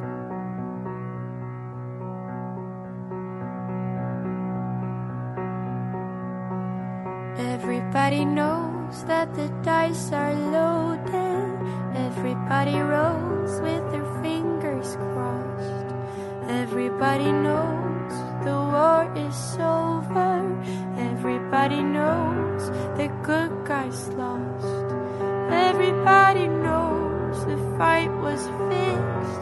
The poor stay poor, the rich get rich.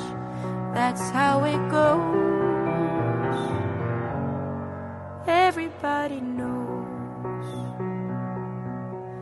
Everybody knows that the boat is leaking. Everybody knows that the captain lied. Everybody got this broken feeling like their father or their dog just died. Everybody talking to their pockets. Everybody wants a box of chocolates and a long stem rose. Everybody knows. Everybody knows that you love me, baby. Everybody knows that you really do. Everybody knows that you've been faithful. Oh, give or take a night or two. Everybody knows you've been discreet, but there were so many people you just had to meet without your clothes. Everybody knows. Everybody knows. Everybody knows. That's how it goes. Everybody knows. Everybody knows. Everybody knows. That's how it goes. Everybody knows. And everybody knows that it's now or never. Everybody knows that it's me or you. And everybody knows that you live forever when you've drawn a line or two. Everybody knows the deal is rotten. Old Black Joe still picking cotton for your ribbons and bows. And everybody knows.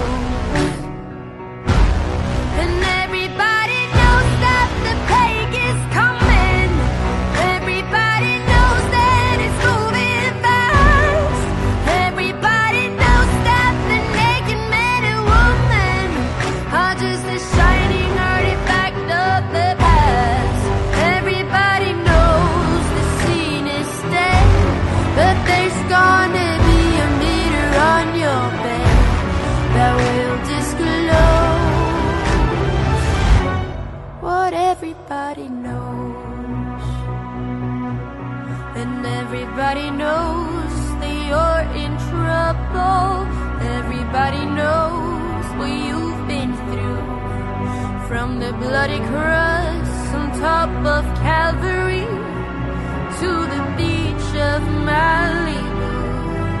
Everybody knows it's coming apart. Take one last look at the sacred heart before it blows. Everybody knows.